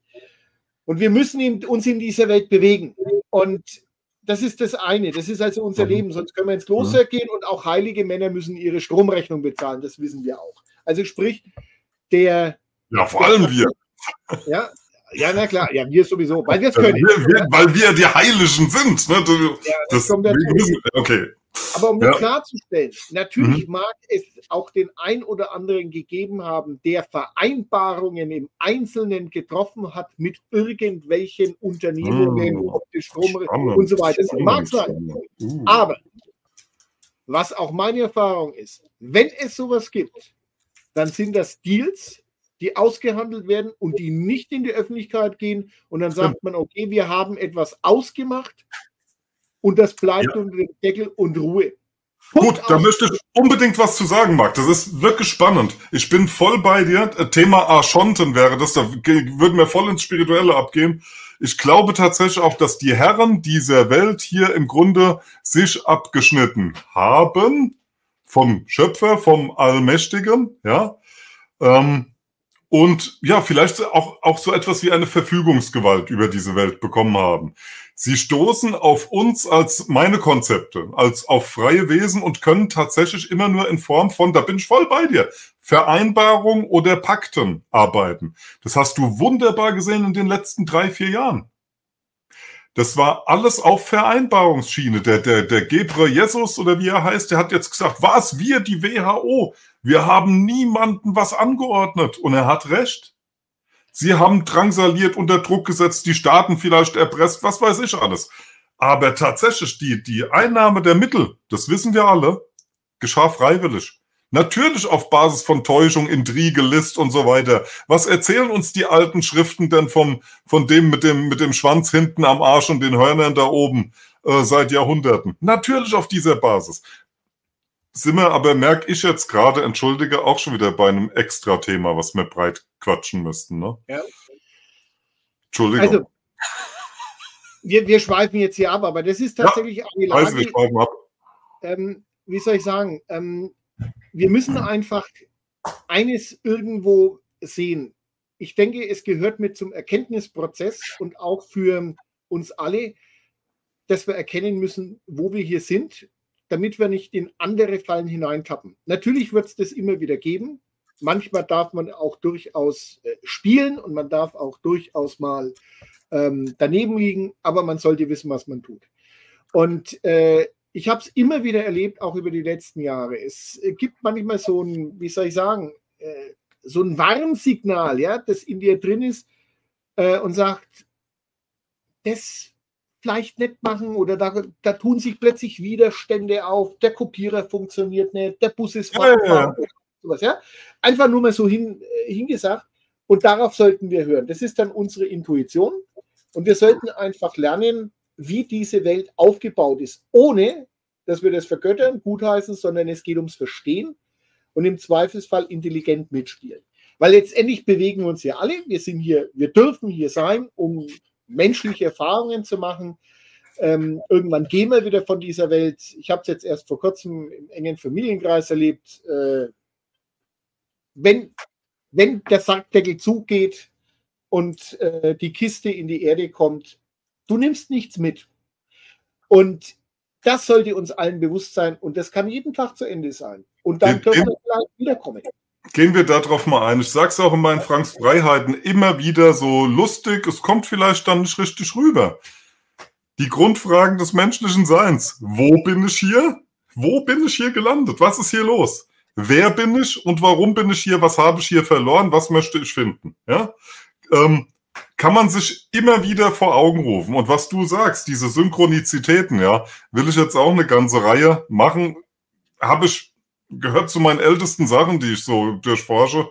Ähm, wie soll das Universum mit dir sprechen, wenn es dir etwas sagen will? Du hast jetzt eben so, so nebenbei gesagt, ja, auf einmal geht der Computer nicht oder der Drucker druckt nicht oder du hast einen Fehldruck oder du stolperst oder du wirst unterbrochen. Das ist Sprache des Universums. Wenn wir mal weggehen von diesem Weltbild der Zufälligkeit und so und in den Dingen wieder Bedeutung sehen, die uns kommen, äh, entgegenkommen. Bedeutung sehen. Haben Dinge Rückenwind oder bekomme ich Gegenwind? Ist etwas gewollt oder nicht? Bin ich in Harmonie mit einer Energie? oder nicht.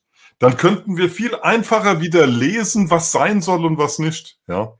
Denn das, das, das Leben redet ständig mit uns. Ständig. Ja. Und wir haben auch die Möglichkeit, dadurch, wenn wir das begriffen haben, wie das funktioniert, auch tatsächlich Dinge zu gestalten. Und wir haben es ja auch immer wieder in Kirchheim erlebt. Es gibt dann plötzlich Orte, äh, wo du bist, wo ganz andere, nennen wir es mal einfach Energien herrschen, wo einfach andere Dinge herrschen. Und plötzlich kommst du auf äh, andere Ideen, du wirst kreativ und so weiter und so fort. Und dann gibt es immer wieder Optionen, wie wir unser Leben gestalten können. Das, worüber wir reden, das ist tatsächlich, was passiert auf der Weltbühne und so weiter und so fort. Das hat Auswirkungen auf uns. Mhm. Ähm, wenn, ich, wenn wir jetzt diese Buchhaltungsthemen haben, wozu tun wir das? Letztendlich, weil wir erleben dann, dass jetzt auch dieses Thema mit dem Lastenausgleich plötzlich kommt. Huch! Ja? Es wird plötzlich in der Presse hochgespielt. Wir müssen die, ähm, das Thema mit der Corona-Krise jetzt finanziell irgendwo mal verteilen, als ob jetzt plötzlich kommt es raus. Ja, ich meine, das sagen wir seit drei Jahren. Jetzt dürfen wir uns mal freuen. Wenn jetzt das Ukraine-Thema 24 für die Garantiemacht Deutschland nicht zum Endsieg führt, was kommt denn dann? Und dann sehen wir ja im Moment Firmen wie Porsche, wie Miele, die wandern ab. Porsche ja, geht nach jetzt springst du wieder, gell? Jetzt springst du wieder. Ja, ja. ja. So, ja, ja, ja, ja muss gucken. Amerikanisch, aber die waren auch schon in den 30ern da, weil ein Großteil der, der Wehrmachts-LKW wurde nämlich von Ford hergestellt, aber das nur am Rande. Opel war auch seit den 20ern äh, Teil von General Motors. Ja? Zum Beispiel. Also Hier auf der Folie, ich weiß nicht, ob es gesehen hast, habe ich es eingeblendet. Miele, Porsche und Kerscher gehen lieber ins Ausland. Ja, natürlich. Das ist alles nicht so schlimm. Die Stellen, die sind nämlich nicht weg. Gar nicht, sind die nicht. Auch wenn Ford 3500 von 4500 Stellen streicht. Die sind nur woanders. Die sind nur woanders, frei nach unserem, ja, genau, genau. Ja, also man sieht da den, den Abbau Deutschlands und auch das ist eine neue globale Ordnung, die einfach durchgeführt wird, ja. Top nicht Deutschlands, sondern äh, der Werte der BRD. Weil, jetzt komme ich mal auf unseren Propheten, den lieben Professor zurück, der die letzten drei Jahre durch unser Land getingelt ist. Wer es nicht weiß, William Thomas. Der ist schon wieder unterwegs. Der ist dieser Tage unterwegs und macht eine Bombenopfertour. Okay, gut. Also ich sage nur, oder ich greife jetzt mal auf das zurück, was er angekündigt hat, äh, auch schon vor über zwei Jahren. Ähm, wenn der Tag kommt oder beziehungsweise ihr werdet frei sein und dann müsst ihr Deutschland wieder aufbauen. So. Also was wir im Moment Gott sei Dank nicht haben, ist das Bombenfallen.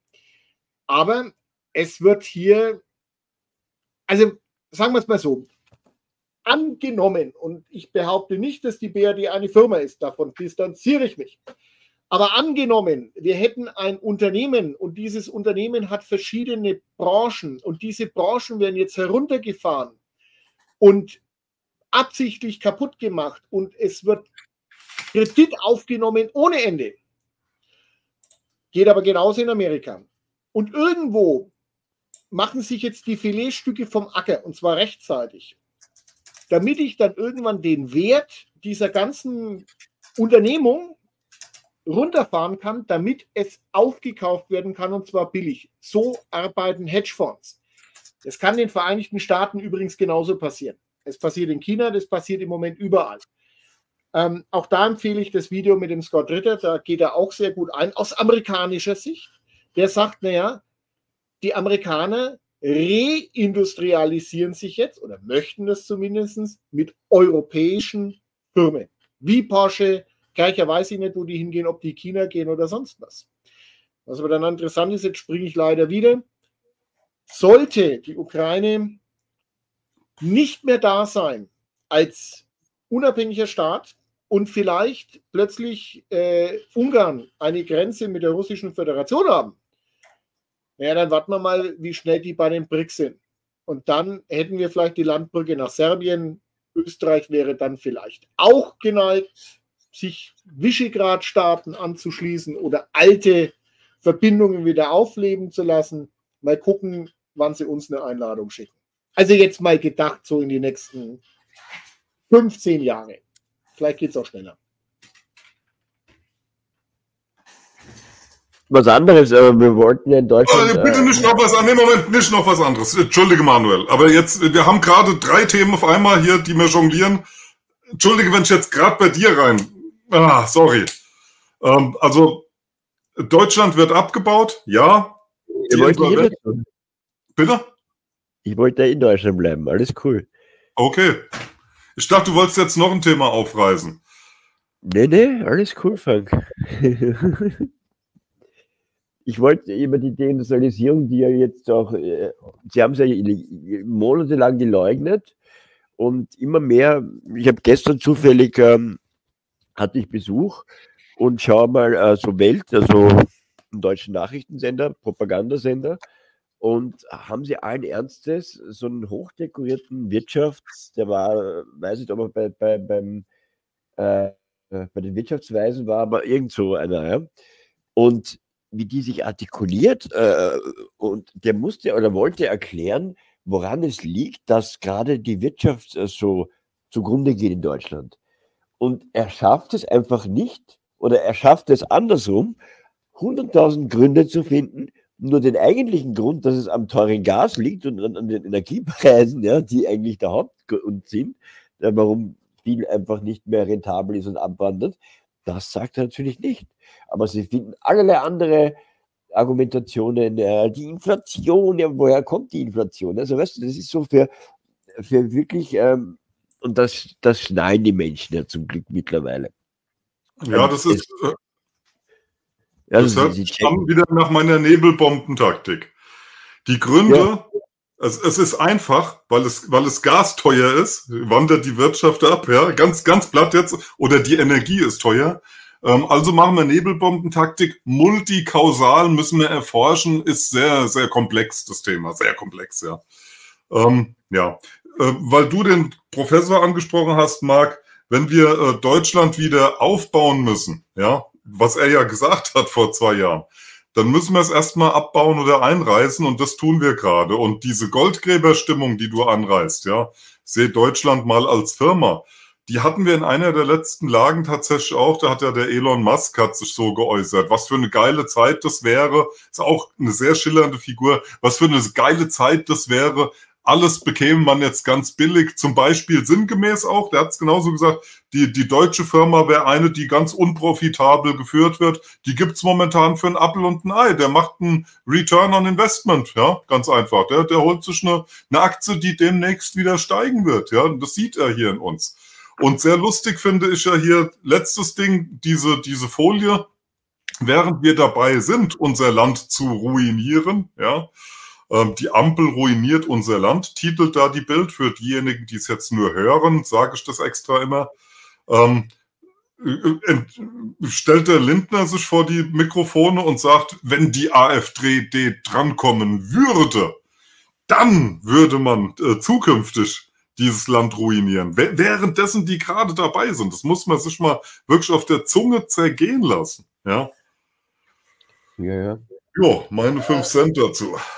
Ja, spannend ist ja auch das, was, ich meine, äh, es haben sich ja einige gehofft, dass die, die Werteunion, angeführt von ihrem ehemaligen äh, Verfassungsschutzpräsidenten Maaßen, ja vielleicht doch irgendwie ähm, Ambitionen oder das Richtige tut, nämlich äh, ganz dezidiert zu sagen, wir sind auch offen hin für eine AfD, aber sie nicht einmal das schaffen sie.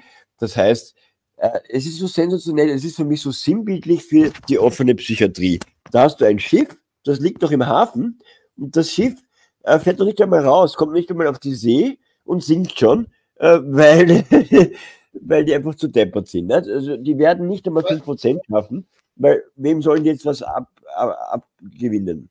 Aber, aber Leute, wenn wir über das Parteienthema reden, dann reden wir ja, einfach äh, dann reden wir wieder über etwas, ich denke, wir sollten hier etwas weiter sein. Dann ja, reden ja. wir über einen Fiktionskreis. Ja? Jeder möge sich mal das angucken, was unter den Parteiengesetzen so drinsteht. Punkt eins. Punkt zwei, damit würden wir den Leuten tatsächlich ähm, Macht zusprechen, die sie nicht haben, weil die Entscheidungen werden woanders gefällt. Wir haben vorhin darüber geredet, ähm, was wäre denn, wenn tatsächlich äh, vielleicht ein Vertrag rückwirkend gekündigt wird durch die russische Föderation? Und dann reden wir von einem Handelsvertrag, weil jeder Vertrag ist ein Handelsvertrag. Und das, ja, wenn wir jetzt sagen, was die und sonst was und hin und her, das ist alles Augenwischerei, weil das ja, ist Beschäftigung, Beschäftigungstherapie.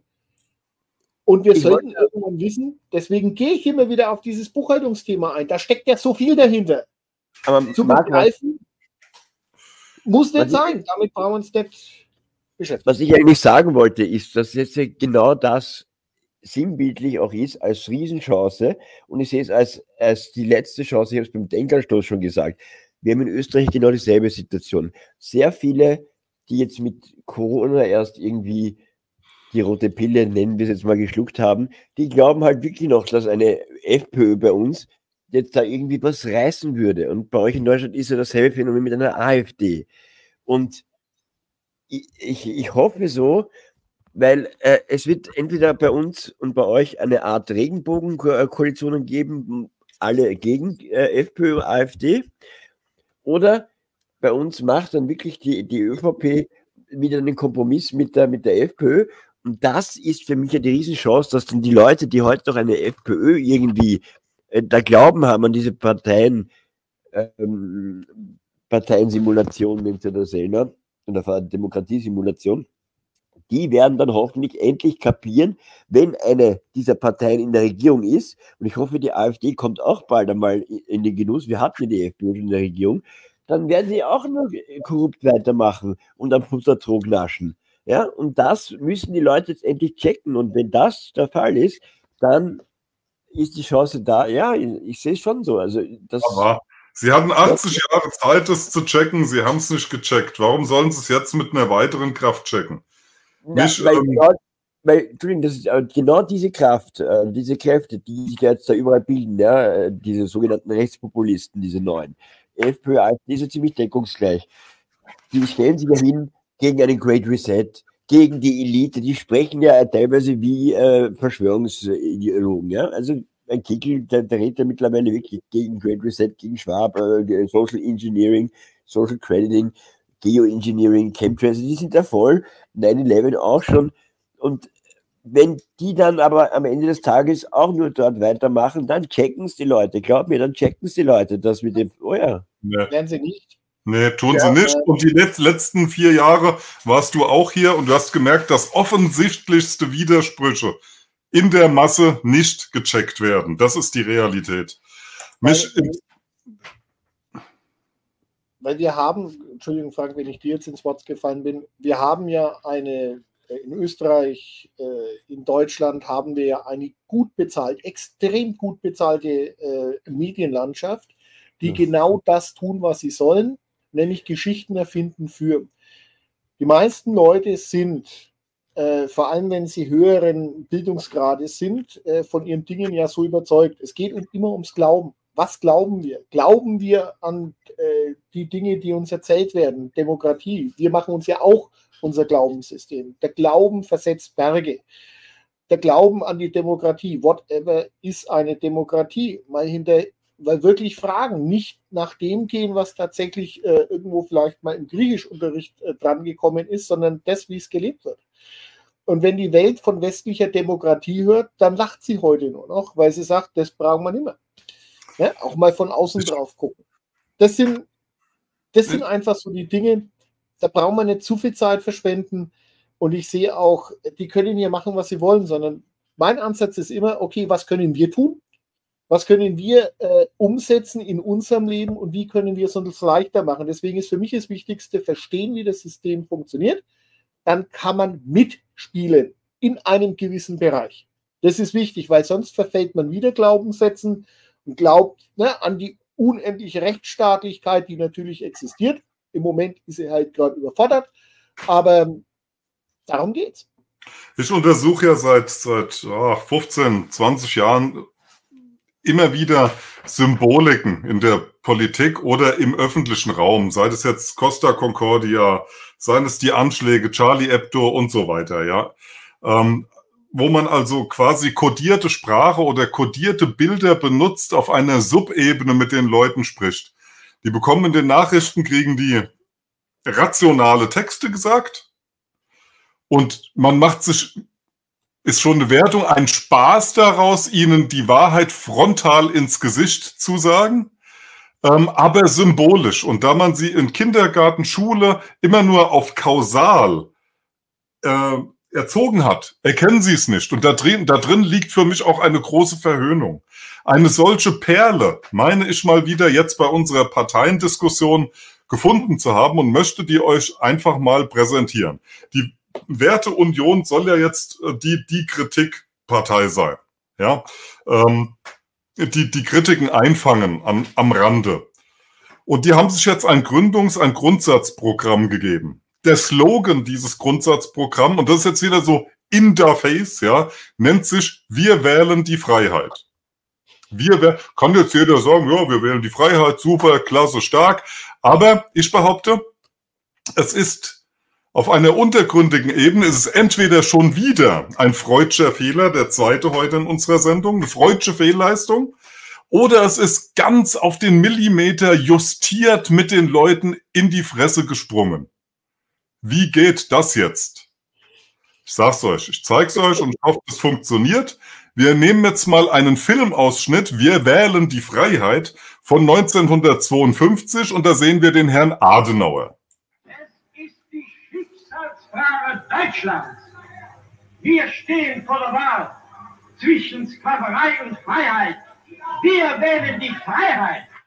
Ja, 1952. Wir wählen die Freiheit. Der Herr Adenauer.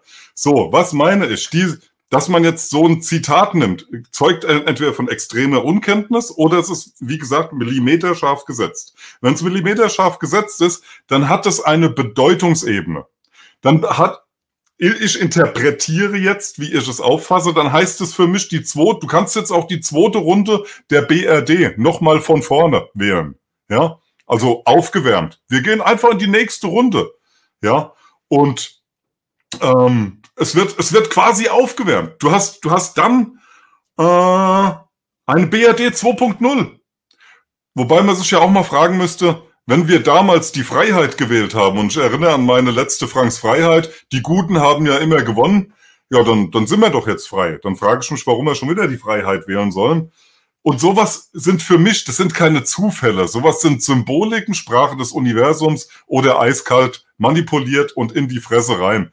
Ähm, sagen wir euch jetzt schon, wir sind eigentlich eine Systempartei. Wir haben einen Premium-Partner CDU. Ja? ja? So haben sie sich ausgesucht, ja. Und äh, es ist im Grunde wie ein Economist-Cover. Wir haben es euch doch gesagt. Du musst nur ein bisschen nachdenken und ein bisschen gebildet sein. Und wenn du es nicht bist, ah ja, hast du doch Pech gehabt. Punkt. So deute ich das aus. Ja. Ja.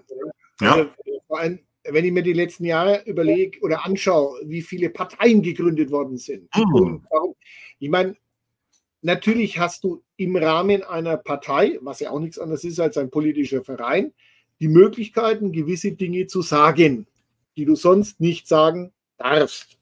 Ja? Ähm, du wirst auch nicht strafrechtlich belangt, ne? Bildung einer kriminellen Organisation und so weiter, bla bla bla, steht alles in den Gesetzen drin, kann jeder nachlesen, also behaupte ich hier keinen Fake. Äh, aber es wird was gegründet, es wird, wird, was Neues gegründet und die Frau Wagenknecht und dann dort und dann jener und dann bla bla bla. Und jeder hat eine Partei gegründet. Was ist dabei rausgekommen? Nicht. Sondern es sind dieselben Leute dran und man sollte begreifen, wie funktioniert ein Staat über die Verwaltung. Und in den Verwaltungen sitzen Leute drin, die sind nicht gewählt, sondern die werden dort hingesetzt oder befördert oder platziert. So, genauso läuft es. Der Rest da vorne hat keine Ahnung oder zumindest keine fachliche Kompetenz. Und da haben wir jetzt in der Führungsmannschaft genug Leute, die das jeden Tag unter Beweis stellen. Namen werden hier nicht genannt, aber das ist Realität. Man möge sich doch mal angucken, wie lief denn die Geschichte. Äh, 1918 waren dieselben kaiserlichen Beamten äh, am Ruder, äh, bis sie halt ersetzt worden sind durch neue Verwaltungsbeamten. Man möge sich die Geschichte der, ähm, des Dritten Reiches angucken, auch anschauen, wie lief denn es weiter. Natürlich musste man auf dieselben Leute zurückgreifen, die man auch äh, vorher zurück hatte. Natürlich hat man den einen oder anderen rausgezogen, aber das waren die, die die Verwaltung gelernt haben. Und ein moderner Staat braucht eine Verwaltung. Es geht nicht ohne. Du kannst vielleicht natürlich einen Großteil äh, kürzen, aber gewisse Positionen müssen einfach von fähigen Leuten besetzt werden. Und ich möchte nicht sagen, dass unsere Verwaltung unfähig ist. Also zumindest nee. die Ebenen der Verwaltung. Definitiv nicht. Nee, definitiv nicht.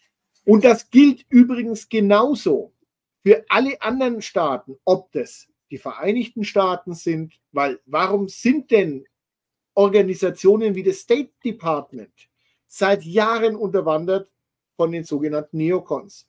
Da kann kommen, wer will. Auch ein Trump hat den Drain the Swamp nicht geschafft, weil tatsächlich diese Neo-Demo oder Neocons, wie man sie nennt, seit über 30 Jahren in Positionen drin sitzen, die dort über lange Jahre reingekommen sind. Und das sind so viele Stellen, das sind bürokratische Stellen. Und die haben bis jetzt jede bürokratische Schlacht gewonnen. Sie haben sie niemals in der Außenwelt geschafft, aber in ihrer Washingtoner Blase haben sie gewonnen. Und das kann man nachvollziehen. Und das ist dasselbe in Berlin und irgendwo anders.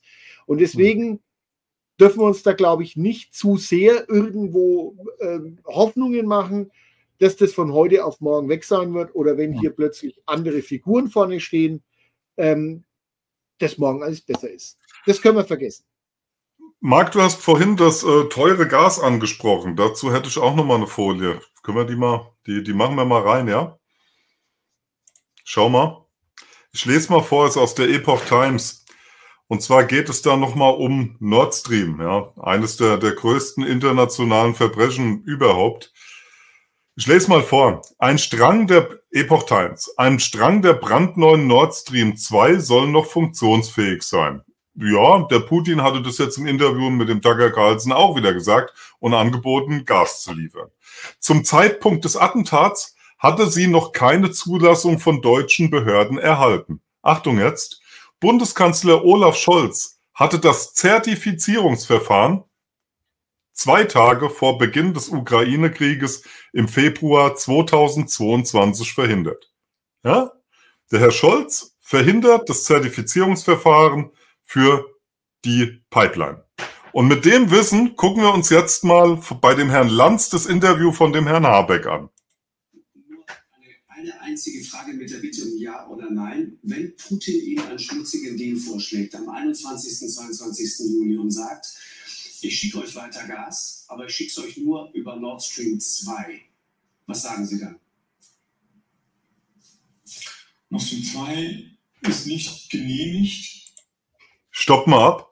Nord Stream 2 ist nicht genehmigt, weil sein Kanzler das Zertifizierungsverfahren unterbrochen hat.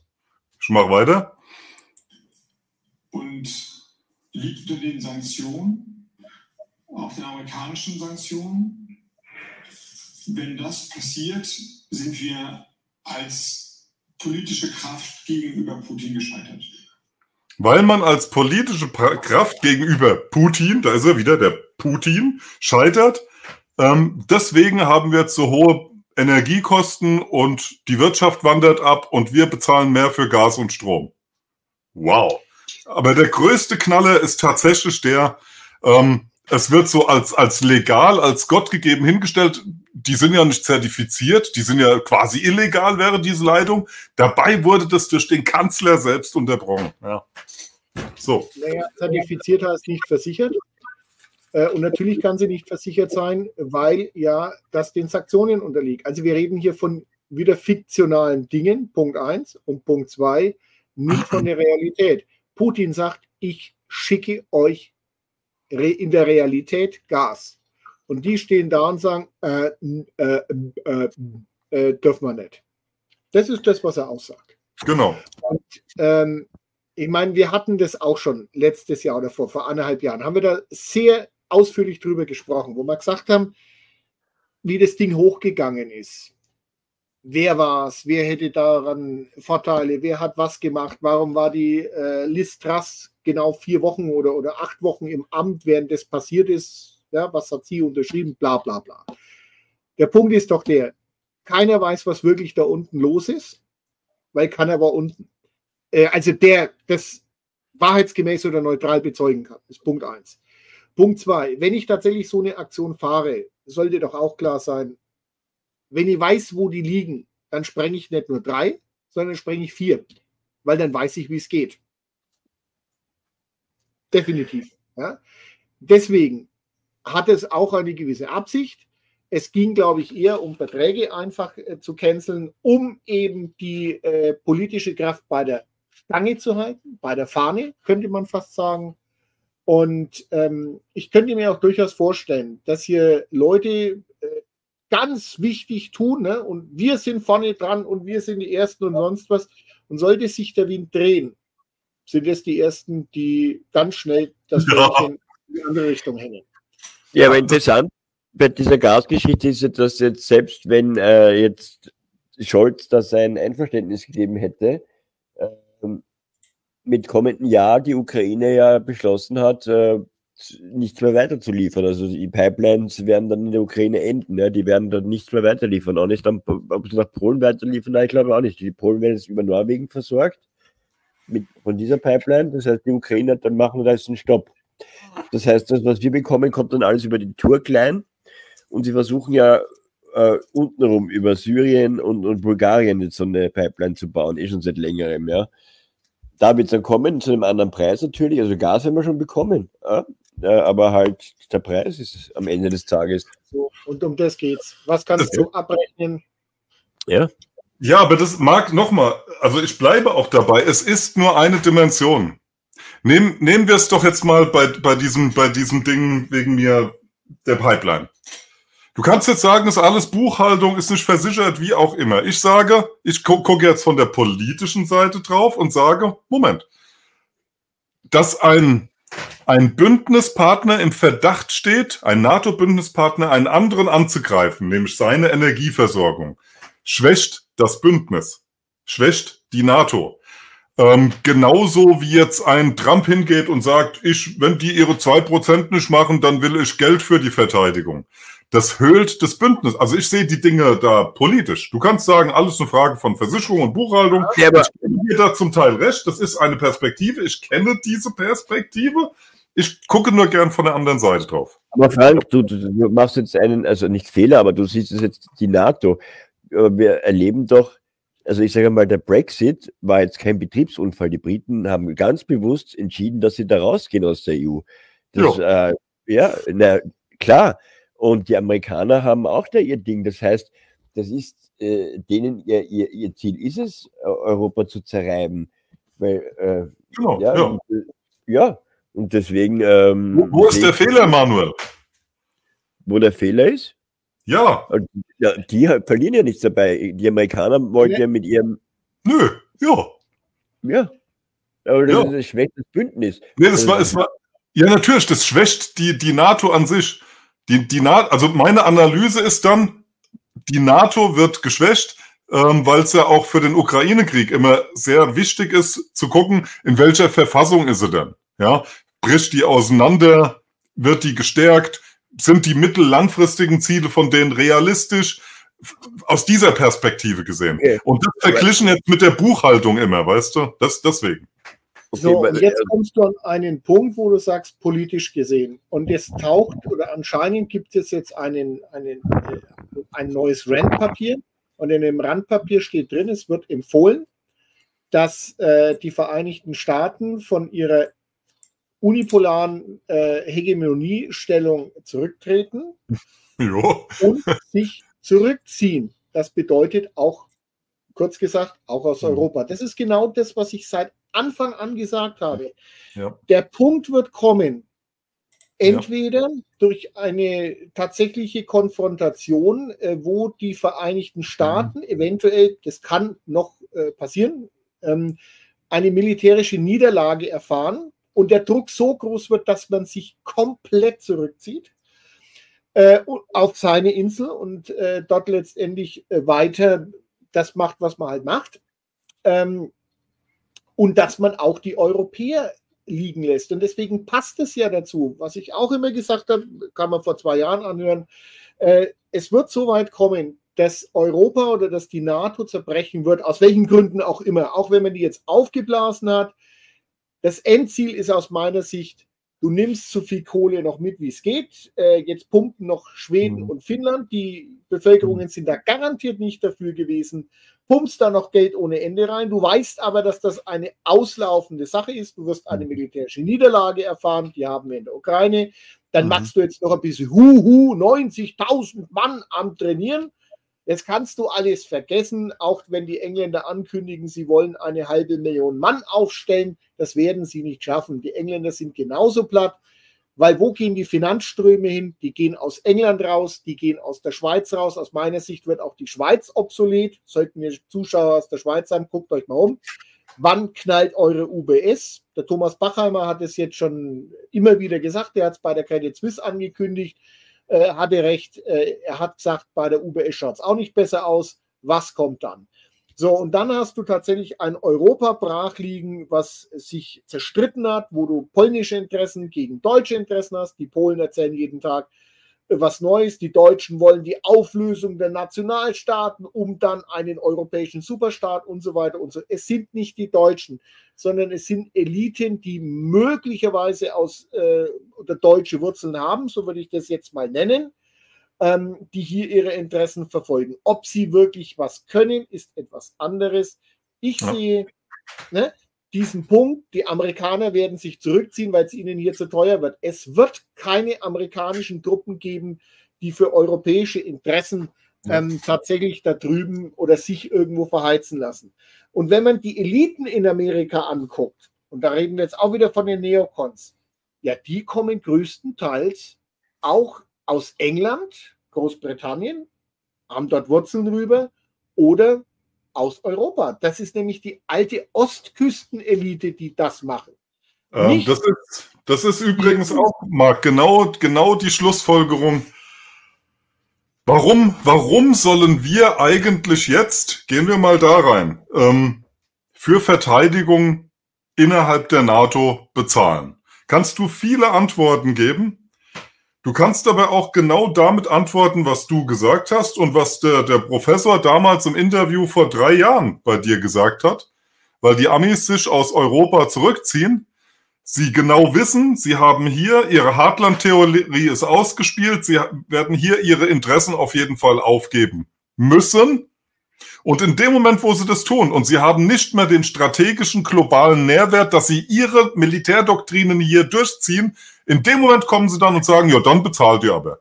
Das wäre nämlich die nächste Erklärung darauf. Verstehst du? So, und damit schließt sich, schließt sich auch der Kreis. Ähm, das Interessante ist tatsächlich diese Anbindung nach China rüber und diese Schaffung, ähm, das mögen jetzt chinesische Interessen sein, was da wieder dahinter steht, wissen wir nicht, weil wir über China nichts wissen. Und wenn wir meinen, dass unser Mainstream, dem wir ja sowieso nicht vertrauen, aber die Wahrheit über China dann schreibt, dann sind wir doch auch falsch gewickelt. Also müssen wir uns irgendwann einmal aufmachen und sagen, ja, welche Interessen haben die, äh, welche Kultur haben die, wie leben die, also sprich, wie ist die Gesellschaft aufgebaut, die ist eher im Bereich des Korporatismus, ähm, anstatt wie es bei uns ist. Äh, dieses Gegeneinander, weil wir sind in einem reinen Wettbewerb äh, nicht, dass wir sagen, wir verbrennen ja unsere Energien gegenseitig, anstatt dass wir zusammengehen und sagen, was können wir schaffen. Als Richtig. Gesellschaft meine ich das. Richtig. Und ähm, ne, fünf Firmen, die dasselbe machen und gegeneinander konkurrieren und wer ist der Bessere und wir jagen dem, dem anderen die Kunden ab und so weiter und so fort. Das ist das, was wir jeden Tag erleben. Das ist mhm. Krieg. Ja? Das ist nicht, wir, wir bündeln unsere Kräfte, um etwas Neues zu erschaffen oder um besser mhm. zu sein und sonst was, ja, äh, sondern wir haben hier eine Denkweise und die kommt wiederum aus dem englischen, aus dem angloamerikanischen Bereich. Ich würde sagen hauptsächlich aus dem englischen Bereich, weil der ist dann nämlich nach Amerika rübergegangen. Und ich glaube, dass die Leute, die in Amerika tatsächlich wohnen und leben, die haben ganz andere Interessen. In Amerika schaut es nicht gut aus dass natürlich eine Elite sagt, wir müssen uns jetzt neu ähm, industrialisieren und dazu holen wir uns aus Europa, weil dort gibt es noch welche, fähige Industrien zu uns, machen deren Energieversorgung und Rohstoffversorgung platt und dann kommen die zu uns. Aber unter welchen Bedingungen? Und ich glaube nicht, dass das funktionieren wird. viele Firmen gehen aber Richtung China, weil dort die Märkte der Zukunft für diese Firmen sind. In den Iran. Die werden auch in Russland weiterhin irgendwo ihre Märkte suchen. Dort werden sie auch wieder willkommen heißen. Natürlich wird dann der Kercher vielleicht dann nicht mehr Kercher, sondern Ling Yang irgendwas heißen und vielleicht nicht mehr gelb, sondern rot sein oder orange. Ja, aber die Idee ist dieselbe dahinter. Vielleicht noch mal ein paar gegen Ende, so ein paar äh, Sachen, die noch mal durch die Kanäle geistern. Hauptsächlich in, ja, in Q-Kanälen wird gesagt, dass wir den Verdacht haben, dass zur Stunde in Amerika Angriffe gegen die Telefonnetze laufen würden, sowas wie ein Cyberangriff. Es seien nicht nur etliche mh, hm, Telekommunikationsverbindungen ausgefallen, hm, auch von mehreren Telefongesellschaften, sondern auch die, die Kontakte zu Apotheken seien nicht mehr da, zu Apothekenketten. Ähm, das als eines Mal. Das ist relativ neu drin, deswegen kann ich da noch nichts tiefer zu sagen oder abgesicherter. Und zum Zweiten ähm, wird gemunkelt, dass die Ukraine Kampftruppen bis zu 140.000 Mann an der Grenze zu Weißrussland konzentrieren würde. Auch ein, wir sind jetzt im Gerüchtebereich, ja, und vor allen Dingen, ich sage das extra zweimal aus Q-Kanälen. Ähm, allerdings hochinteressanter, deswegen will ich es wenigstens mal reingeben, unkommentiert, ja. Und ähm, ich meine, einen, äh, einen ähm, äh, Punkt vergessen wir oder, oder übersehen wir im Moment einfach, weil wir nichts bekommen. Da herrscht nämlich Nachrichtensperre, das ist der Mittlere Osten. Palästina und sonst was. Da unten geht es weiter. Ich möchte es nur mal erwähnt haben. Wir ja, sollten ja, jetzt ja. nicht zu tief reingehen, weil sonst sind wir wieder in einfach spekulativen Dingen drin, die wir nicht nachweisen können, weil eben dort Nachrichtensperre herrscht. Ähm, das heißt, wir haben aus meiner Sicht einen sehr, in Anführungszeichen, transparent geführten Feldzug im Osten. Wir haben einen sehr intransparenten Feldzug im Mittleren Osten. Richtig, gut, ja. Hm. Was die wenigsten mitbekommen haben, ich habe es auch äh, erst vor kurzem gesehen, es ist ein britisches Schiff im Roten Meer versenkt worden. Mhm. Ja. Durch die Houthis versenkt mhm. worden. Ja. Das sind Bilder, wo ich das gesehen habe, okay, kennt man sonst schwarz-weiß, irgendwo so aus der Atlantikschlacht. Aber das erste Mal, dass tatsächlich aus meiner Sicht und meinem Wissen jetzt tatsächlich in Kampfhandlungen äh, ein Schiff, ein großes Frachtschiff versenkt worden ist. Ein britisches. Mhm. Und Jetzt kommen wir dazu, dass die Seemacht Britannien nicht in der Lage ist, gegen aus jetzt deren Sprachgebrauch ein paar Sandflöhen mit Sandalen äh, ihre Handelswege zu schützen. Genauso wie es die Amerikaner nicht schaffen. Die bombardieren mit einem Riesenaufwand. Trump hatte es gesagt, jede Bombe, die wir äh, im Jemen werfen, kostet uns eine Million US-Dollar. So, das heißt, das, was die da unten gefordert haben, ist einfach und hört auf, diesen, äh, wieder aufpassen, diesen, äh, diesen sogenannten Genozid, wie er von einigen Staaten auch so benannt wird, wie Südafrika, äh, dort Ägypten, unten ja. zu beenden. Hört auf, äh, das zu unterstützen. Sonst lassen wir keinen durch. Jetzt wird eine Handelsroute unmöglich gemacht. Aber auch schon gehabt. Auf gut Deutsch, es wird etwas, was über unsere Jahrhunderte, ne, wo man gesagt hat, früher waren es Piraten, Pirates of the Caribbean und so weiter. Jetzt wird aber tatsächlich durch eine Technologie, die für jeden in Anführungszeichen leistbar ist, also du brauchst keine millionenteuren Schiffsraketen und Stadtrampen und sonst was, sondern du machst es mit relativ günstig herzustellenden ähm, Volkswaffen, würde ich es jetzt mal nennen. Ja, weil das sind ja mhm. Dinge, Raketen, die werden in irgendwelchen Werkstätten hergestellt und damit legst du tatsächlich einen, äh, eine Wirtschaftsroute lahm. Weil dafür keine. Äh, ein, ein Satz zu Nahost, das ist heute jetzt am Abend äh, im ORF, wird wahrscheinlich auch bei euch im Ticker laufen. Die israelische Militäranwältin hat jetzt quasi die Soldaten gewarnt vor illegalen Verhalten. Also eben, da dürfte jetzt, ähm, und das hat man ja schon äh, als noch mehr aus dem Land durchsickerte, man, man kann jeden Tag Haaretz oder Jerusalem Post lesen, da kriegt man schon ein bisschen was mit. Und gerade Haaretz ist das sehr zu empfehlen. Ähm, sehr kritisch gut, also für ein Mainstream-Blatt wirklich gut, sowas gibt es ja bei uns leider nicht. Uh, but anyway, ähm, die das ja auch wirklich kritisieren und jetzt gibt es halt auch schon Druck innerhalb der IDF. Leute, hört auf, da herumzumetzeln, Frauen zu vergewaltigen oder Kinder zu töten, weil wir gehen in Sachen jetzt nach. Ja? Und Militärgericht äh, wartet dann am Ende des Tages auf euch. Ja? Ist schon ein Kurswechsel, weil ich meine, gemacht haben sie das ja mutmaßlich, so vom Hörensagen hat man gehört, ja immer. Aber dass da jetzt äh, das Militär selber sagt, naja, jetzt schauen wir uns das doch an und werden euch am Ende des Tages dann äh, einen Prozess machen, wenn wir da irgendwie zu, zu sehr irgendwie äh, äh, am Rad dreht, das ist halt schon spannend. Ja, was ist zu sehr am Rad drehen? Ne? Also wir reden jetzt hier von Zuständen seit dem Oktober, das sind jetzt Oktober, November, Dezember, Januar und Februar. Es sind fünf Monate, fast ein halbes Jahr. Wir wissen nicht, wie hoch tatsächlich die Zahl der Toten, der Getöteten ist. Ähm, Im Nachhinein kann ich immer sagen, ja, es war gerechtfertigt, dass äh, auf dem Flüchtlingslager, wo ein vermuteter Terrorist ist, wenn da ein paar 1000 ähm, Kilo Bomben geworfen werden, das passt schon, weil Ziel war ja erreicht. Das ist eine Frage, wie es äh, von denjenigen äh, eben gesehen wird und welches Ziel erreicht werden sollte. Wenn das von außen, und dann sind wir wieder, wo man sagt, okay, wenn das von außen nicht auch gefordert und ähm, mit in dem Fall diplomatischen ähm, Konsequenzen äh, erfolgt, dann wird es schwierig. Beispielsweise Brasilien hat jetzt seinen Botschafter aus Israel zurückgerufen. Das sind dann tatsächlich Dinge, die hörst du bei uns natürlich nicht. Aber das sind dann so Dinge, wie dann nur so kann reagiert werden. Aus meiner Sicht friedlich, aber konsequent.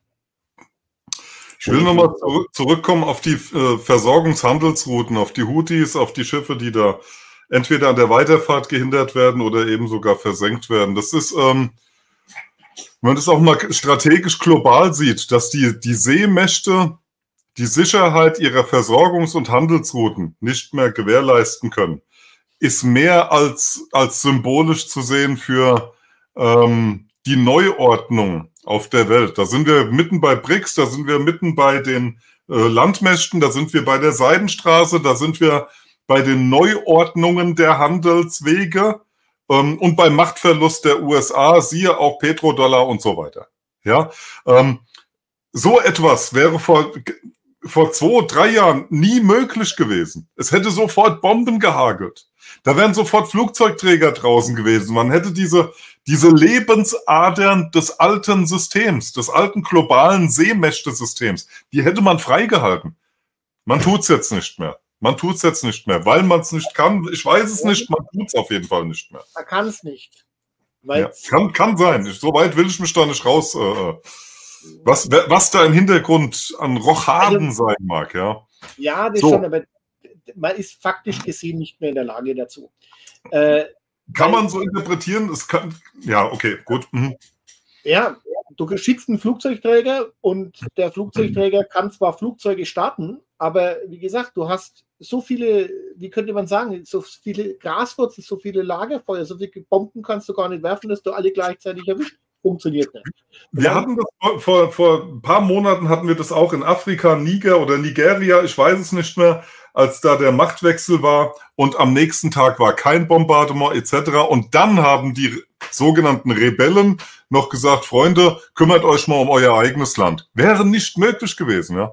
Das, das ja. stimmt schon mit deinen Lagerfeuern. Die haben zu viele, es brechen zu, im, im Wege der, der, der Übernahme Russlands und Chinas an Afrika, ja, auch der, der neuen Partnerschaften, die da angeboten werden. Im Wege dessen ähm, verlieren die USA massiv. Die, die ziehen sich überall zurück, ver, verlieren die massiv an Boden, ja. Ja, das stimmt schon. Und dann noch ähm, eines. Ja, bitte.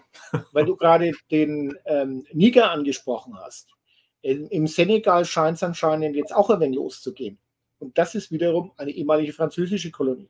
Hm. Die Lebensader Frankreichs und die Versorgung mit dem billigen ähm, Uran, Uran ja, ja. nicht, dass die komplett wegfällt, aber Sie wird mhm. schwieriger und teurer. Teurer. Franzosen sind das Ziel. Damit sind wir wieder bei Europa. Und jetzt pass genau auf, weil, weil dazu habe ich passend genau eine Folie. Das ist dann die Folge davon. Zack, guck dir das an.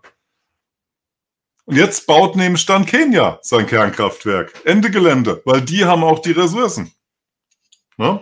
Und das ist ein Symbolismus für den, für, den, für den Übergang, den wir jetzt sehen.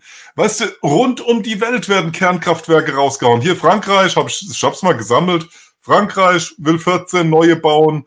Polen kriegt sowieso welche. Hier, das muss ich rüberholen. Hier haben wir dann Thailand. Thailand plant erstes Atomkraftwerk. Und so geht der, der Reigen munter weiter.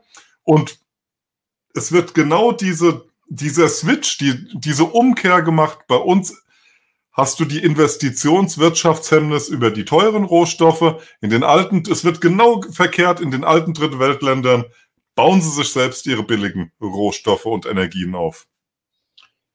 Und jetzt ist dann die Frage, und wenn wir, wenn wir jetzt ein Schlu Stück weitergehen und sagen, okay, hier wird, hier wird abgebaut, die ja. alte Industrie, ja. Auch Produktionskapazitäten Überschuss. Und jetzt, wenn man mal überlegt, was haben, was hat Europa dann noch zu bieten? Und dann kämen wir tatsächlich irgendwann in den geistigen Bereich, um hier wieder Trendsetter zu sein und auch um neue Dinge zu entwerfen. Dann werden wir aber das, was wir auch immer wieder gesagt haben, mhm. ähm, dass das eine der neuen Aufgaben sein muss. Das heißt nicht, dass es uns schlechter geht, ja. sondern wir sollten uns auch überlegen, und es ist jetzt auch wieder spirituell gedacht, äh, wo hängen wir denn hier überall an? Auch in diesem fiktionalen System. Und das ist vielleicht tatsächlich auch die Aufgabe, die wir uns alle irgendwo auf die Fahne geschrieben haben, als wir hierher gekommen sind, jetzt unsere Fähigkeiten zu entdecken und die dann später auch ähm, mhm. in nicht allzu ferner Zukunft umsetzen zu können. Und da könnte mhm. ich mir durchaus vorstellen, dass das natürlich von der sogenannten Politikführung, mhm. die aus amerikanisch gesteuerten Marionetten mhm. besteht, wenn die weg sind, dann sind wir tatsächlich frei. Aber bis zu dem Punkt haben wir noch ein bisschen. Mhm. Wir sagen Bescheid, wenn wir uns diesem Punkt nähern. Also wir, wir beobachten es ja, wir analysieren. Und wenn hier der, der Punkt, und der wird kommen, ähm, sich ja. nähert von wegen Wende wieder mal. Ich will dieses Wort gar nicht überstrapazieren. Aber die, dieser ständige Abstieg, den wir jetzt erleben, ne? ein, ein Scholz, der schon wieder sagt, wir brauchen hier noch mehr Migranten im, im Land, wir müssen noch mehr reinholen, holt sie alle rein. Ähm, wenn dieser, dieser Abwärtstrend mal endet in Richtung Aufbau, es wird diesen Punkt geben. Denn es ja. wird auch die Heldenparteien und es muss auch die Retter geben und diejenigen, die vom Volk bejubelt werden, ja, wenn es Abbauteam geht. Ähm, wir sagen Bescheid dann, ja. Mhm. Nee, absolut. Also, das haben wir aber eh schon öfter gesagt, dass, glaube ich, die, die Bestimmung, die, die für uns im Dachraum, oder sagen wir mal ja, in dem deutschsprachigen Raum ist, da wir wenig Bodenschätze haben, wird dieses Geistliche wieder eine größere Rolle spielen. Also das sagen ja Peter und ich schon seit zwei Jahren und das ja. äh, ist auch eine Riesenchance, die sich uns bieten wird. Nur da müssen halt am Ende des Tages jetzt, also ich, ich glaube, die meisten von unseren Zusehern machen das ja schon, weniger konsumieren, äh, nicht mehr jeden Schwachsinn, Blödsinn nachlaufen, weil am Ende des Tages genau darum geht. Ja, es geht Mensch zu sein, wieder mehr äh, all das, was uns genommen wurde, was, was uns Indege-Völker noch voraus haben, all das wieder uns anzueignen. Und das ist eigentlich der wahre Schatz, äh, der hier auf uns wartet und nicht irgendwelche Dinge, die uns mit der Industrialisierung vorgegaukelt wurden, damit irgendwelche Firmen halt Geld verdienen können. Ja, das ist schön. Ich habe jetzt gehört, ich meine, das ist total krank. Es gibt mittlerweile so Computerspiele, äh, da werden so Immobilien gehandelt die, die gibt es nur virtuell in so einer Cyberwelt, die kosten Millionen von Dollars. Also du musst wirklich echtes Geld bezahlen in den Kryptos dann. Aber da ist nichts. Das ist ein Computerspiel halt, ähm, eine tolle Villa oder ein riesen Grundstück, kostet Hunderttausende von echten Dollars. Aber äh, wenn so krank sind äh, wir schon mittlerweile. Ja, das ist, das ist ähm, Zeitgeist. Also wurde uns auch durch die Filme gesagt, so wie Free Guy und so etwas ja. dass man äh, die, die Verzahnung virtueller mit realer Welt weiter vorantreiben will. Ein perfektes Bind Bindeglied wären da auch Digital Currencies. Ja, ähm, wo du zwischen Wahn Idee, Trickfilm, Comic und wahrer Welt immer hin und her wechseln kannst. Eine Währung, die es dann nur noch in Form von Pixeln auf deinem Bildschirm gibt und du transferierst die abwechselnd einmal zu wegen mir Amazon, auf der anderen Seite zu deinem Computerspiel, ja. Das ist ja heute schon so mit Euros, ja. Und ja, das, das, ist gewollt, dass diese Welten so organisch ineinander gehen, ja. Das ist gewollt. Jetzt kommen da haben wir die Weltentrennung mit, der, mit, der, mit dieser scheiß Brille kommen sie jetzt schon und das ist wirklich schon angeblich, äh, soll das schon ziemlich, äh, also gut im Sinne von, von dem, was ich da abspiele. Also ich finde es nicht gut, aber für so Kids. ja, aber äh, viele sollen sie auch äh, ab, abnehmen, soll wohl äh, überreizend sein.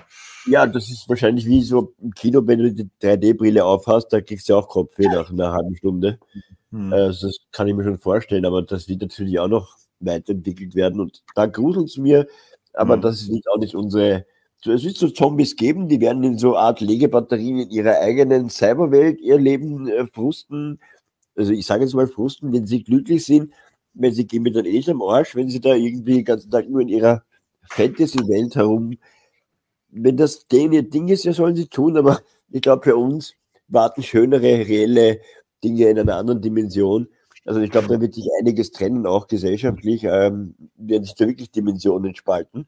Ähm, das sehe ich kommen. Jetzt nicht morgen, hm. aber das äh, anders, glaube ich, wird das sie nichts anderes bewerkstelligen lassen. Ja, das Krasse ist ja auch noch, Manuel, je mehr Drangsal du da draußen aufbaust, ne?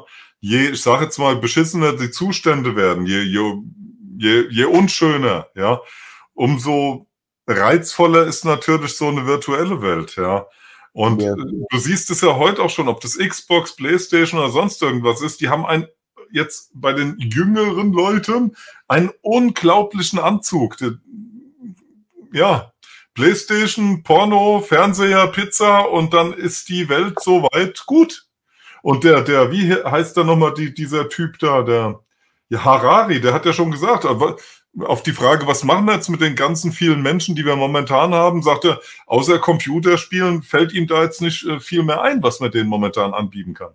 Ja, ja, ja. das ist ja. eben In der virtuellen Welt kannst du ja auch dementsprechende Personen erschaffen ohne Ende. Du hast ja kein Limit. Mhm. Ja, mhm. du kannst ja hergehen und sagen, so, mhm. einer versichert jetzt fünf oder vielleicht brauchen die dann auch gar keine Versicherung mehr, weil du dann eine KI hast und die haben ja so viel Daten gesammelt, dass die alles herstellen können, unsere Avatare. Vielleicht ist das auch so, dieser, jetzt aus einer ganz perversen Sicht gesehen, der Übergang in eine andere Realität. Das ja. mag schon sein. Ja. Und vielleicht gibt es auch Pläne, dass die sagen, naja, jetzt in einem übertragenen Sinn, das ist äh, eine gewisse transzendale oder, oder wie auch immer Überführung. Das, wovon wir reden, dass wir sagen, der Bewusstseinsaufstieg, ja, vielleicht meinen die der Einstieg in die äh, tatsächlich nur noch in die digitale Matrix. Ja, das sind so, ich meine, diese Leute denken das sicherlich irgendwo auch in diese Richtung. Weil die Zeit haben, das, die, die denken auch Dinge, die wir uns gar nicht vorstellen wollen und können. Ähm, mhm. der Punkt ist nur, was setzen wir in die Realität um? Weil ohne uns geht es nicht. Deswegen äh, find, finde ich auch diese Medienarbeit so, so spannend, weißt du? Denn die lenken ständig unser Bewusstsein. Schöpfen können sie nicht, schöpfen können nur wir, also missbrauchen sie uns mit Medienangeboten, ja? Äh, lenken unser Bewusstsein in bestimmte Bereiche. Je mehr wir es dann aufladen mit Emotionen und so weiter, umso mehr wird's, umso schneller wird's Wirklichkeit, ja. Aber auch mit Faszination. Das trifft, das sind diese ganzen Verlockungen, weißt du, das trifft jetzt halt auf die virtuellen Welten zu. Die haben natürlich auch was sehr Verlockendes. Und jetzt sind wir wieder dabei. Das, das ist jetzt wieder die Klaviatur des Bösen. Ja, ganz typisch. Richtig. Ja. Ganz typisch. Ja. Aber trotzdem sehe ich auch positive Dinge. Äh, ja, absolut. Wir, wir können uns der Dinge bewusst werden. Dann können wir damit auch umgehen können sagen, okay, das machen wir, das machen wir nicht. Zumindest das Bild muss so sein. Und äh, ja, wir können es beobachten, wir können es letztendlich dann auch bezeugen. Hoffe ich. Ich meine, die, die Illus das Illusionäre in der Welt ist natürlich in dem Moment viel größer, wo du in einer scheinbaren, wirklichen Normalität lebst. Wir leben jetzt in Offenbarungszeiten. Ja? Das ist ja eine Qualität der Offenbarung, dass überall die Minen hochploppen beziehungsweise sichtbar werden. Und wenn du in diesen Tagen ein bisschen, bisschen, bisschen sehend durchgehst, bisschen interessiert durchgehst, gibt es mehr, als du an einem Tag bedenken kannst an Dingen zum Staunen. An überall. Das ist die Qualität der Offenbarungszeit. Und was, sich, was sich da offenbart, hat aber auf der anderen Seite auch wieder die Nähe zum Guten. Ansonsten wäre es ja schon entgleist. Also dieser Kampf, den wir auf dem Negativen sehen, der hat eine Balance in uns auf der anderen Seite im Guten. Ansonsten wäre er schon entschieden. Und das ist ja. eine Sache, wir, wir gucken halt auch in den Lagen, das ist formatspezifisch sehr oft ins Dunkle rein. Muss man auch als Zuschauer aushalten können. Natürlich, ja. Wir gucken halt ins Dunkle rein. Wir gucken weniger ins Lichtvolle oder Freudvolle, sondern mehr in die Realität. Ja, in die dunkle News, ja. Gut. Ja, Leute, jetzt haben wir zwei Stunden. Ah, jo. Ja. Wir haben heute ein bisschen anders äh, gearbeitet eigentlich ist es immer wieder interessant, wie sich das dann entwickelt. Aber ich denke, mhm. wir haben gut abgedeckt. Ja, was können wir nochmal hinten dranhängen? Werbeblock, ähm, wie gesagt, ah, okay. äh, Frank ist ja, äh, hier bei der Arbeit. März zwei Tage in Kirchheim. Da schaut bitte bei ihm auf dem Telegram-Kanal oder äh, dementsprechend ja. hier auf seinem YouTube-Kanal, wo ihr das buchen könnt. Da wird auch der Martin Hipp mit dabei sein wird auch eher, denke ich, in die mystische äh, Richtung gehen. Ähm, dann ähm, vier Wochen später, 20. 21. April, äh, bin ich in Kirchheim. Äh, buchen könnt ihr bei mir unter der Seite www.institut-kraft.org. Dann äh, könnt ihr auch natürlich im Ashram Zimmer bekommen oder euch woanders was suchen. Wird Samstag 14 bis äh, Sonntag ungefähr 17 Uhr gehen. Äh, Programm folgt dann demnächst. Und ähm, ja, das sind jetzt mal die nächsten Termine, die wir haben. Nächstes ja, Mal. Setz, setz nochmal dazu. Sorry, Marc. Nächstes Mal werden wir wahrscheinlich wieder Gäste haben, äh, gucken, wer, äh, wer uns beehren kommt. Und ja, jetzt bist du dran, Frank. Ich wollte nochmal konkretisieren: 16., 17., drittes Wochenende, ein paar Karten gibt es noch. Ähm, der Martin Hipp ist dabei, die Susanne Lora ist dabei, Christian Köhlert ist dabei, der Patrick, Patrick Schwarz, der Richard Schwarz ist dabei. Wir werden uns drehen äh, um, um die Themen Deutschland, Zentraleuropa, Prophezeiung in der Zukunft, die Schnitte in der Vergangenheit und werden da in der, in der Vermengung, die Vorträge sind abgestimmt, die Leute sind abgestimmt, ähm, ein mal anderes Bild werfen, was da auf uns zukommt. Also bislang öffentlich haben wir immer die Prophezeiung und so, das ist auch wichtig, aber wir werden da mal ein bisschen anders dran gehen. Das wird hochspannend dieses Wochenende. Ja, ja, ja, soweit. So ist es. Gut. Gut. Manuel, hast du noch was? Ich schreibe gerade mein Buch fertig. Ähm, also und Sendung gibt es äh, nächste Woche wieder mit, mit äh, Monika und Thorsten anderes Thema, andere Baustelle. Ähm, ja, freue mich auf die nächste Lage. Und wie gesagt, ich bin jetzt mhm. auch in Schreibklausur mal die Tage. Ach genau, das hatte ich jetzt eben vergessen. Morgen treffen wir uns in der, wir nennen es immer intern in der Phoenix-Runde. Also mal gucken, ob wir live gehen. Freitag dann ist es ja schon. Genau. Also wir die Runde mit dem Christian Köhlert und dem, und dem Patrick. Schon wieder. Und dem Richard Schwarz. ja. Gut. Gut. Ja, also, dann haben wir hier den Werbeblock beendet. Danke fürs Zuschauen. Wir waren in der Spitze zweieinhalbtausend äh, Menschen. Danke ja. für eure Zeit. Und äh, wie gesagt, setzt noch ein Like hinterher, gebt uns, äh, abonniert die Kanäle. Meinen Kanal aufbauen. Genau. Informationen stehen dann unten wieder drunter. Wir bedanken uns ganz herzlich für die Zeit. Und äh, ja, dann sind wir jetzt eigentlich draußen und hören uns spätestens nächste Woche wieder. Danke. Ja, wunderbar. Guten Nacht.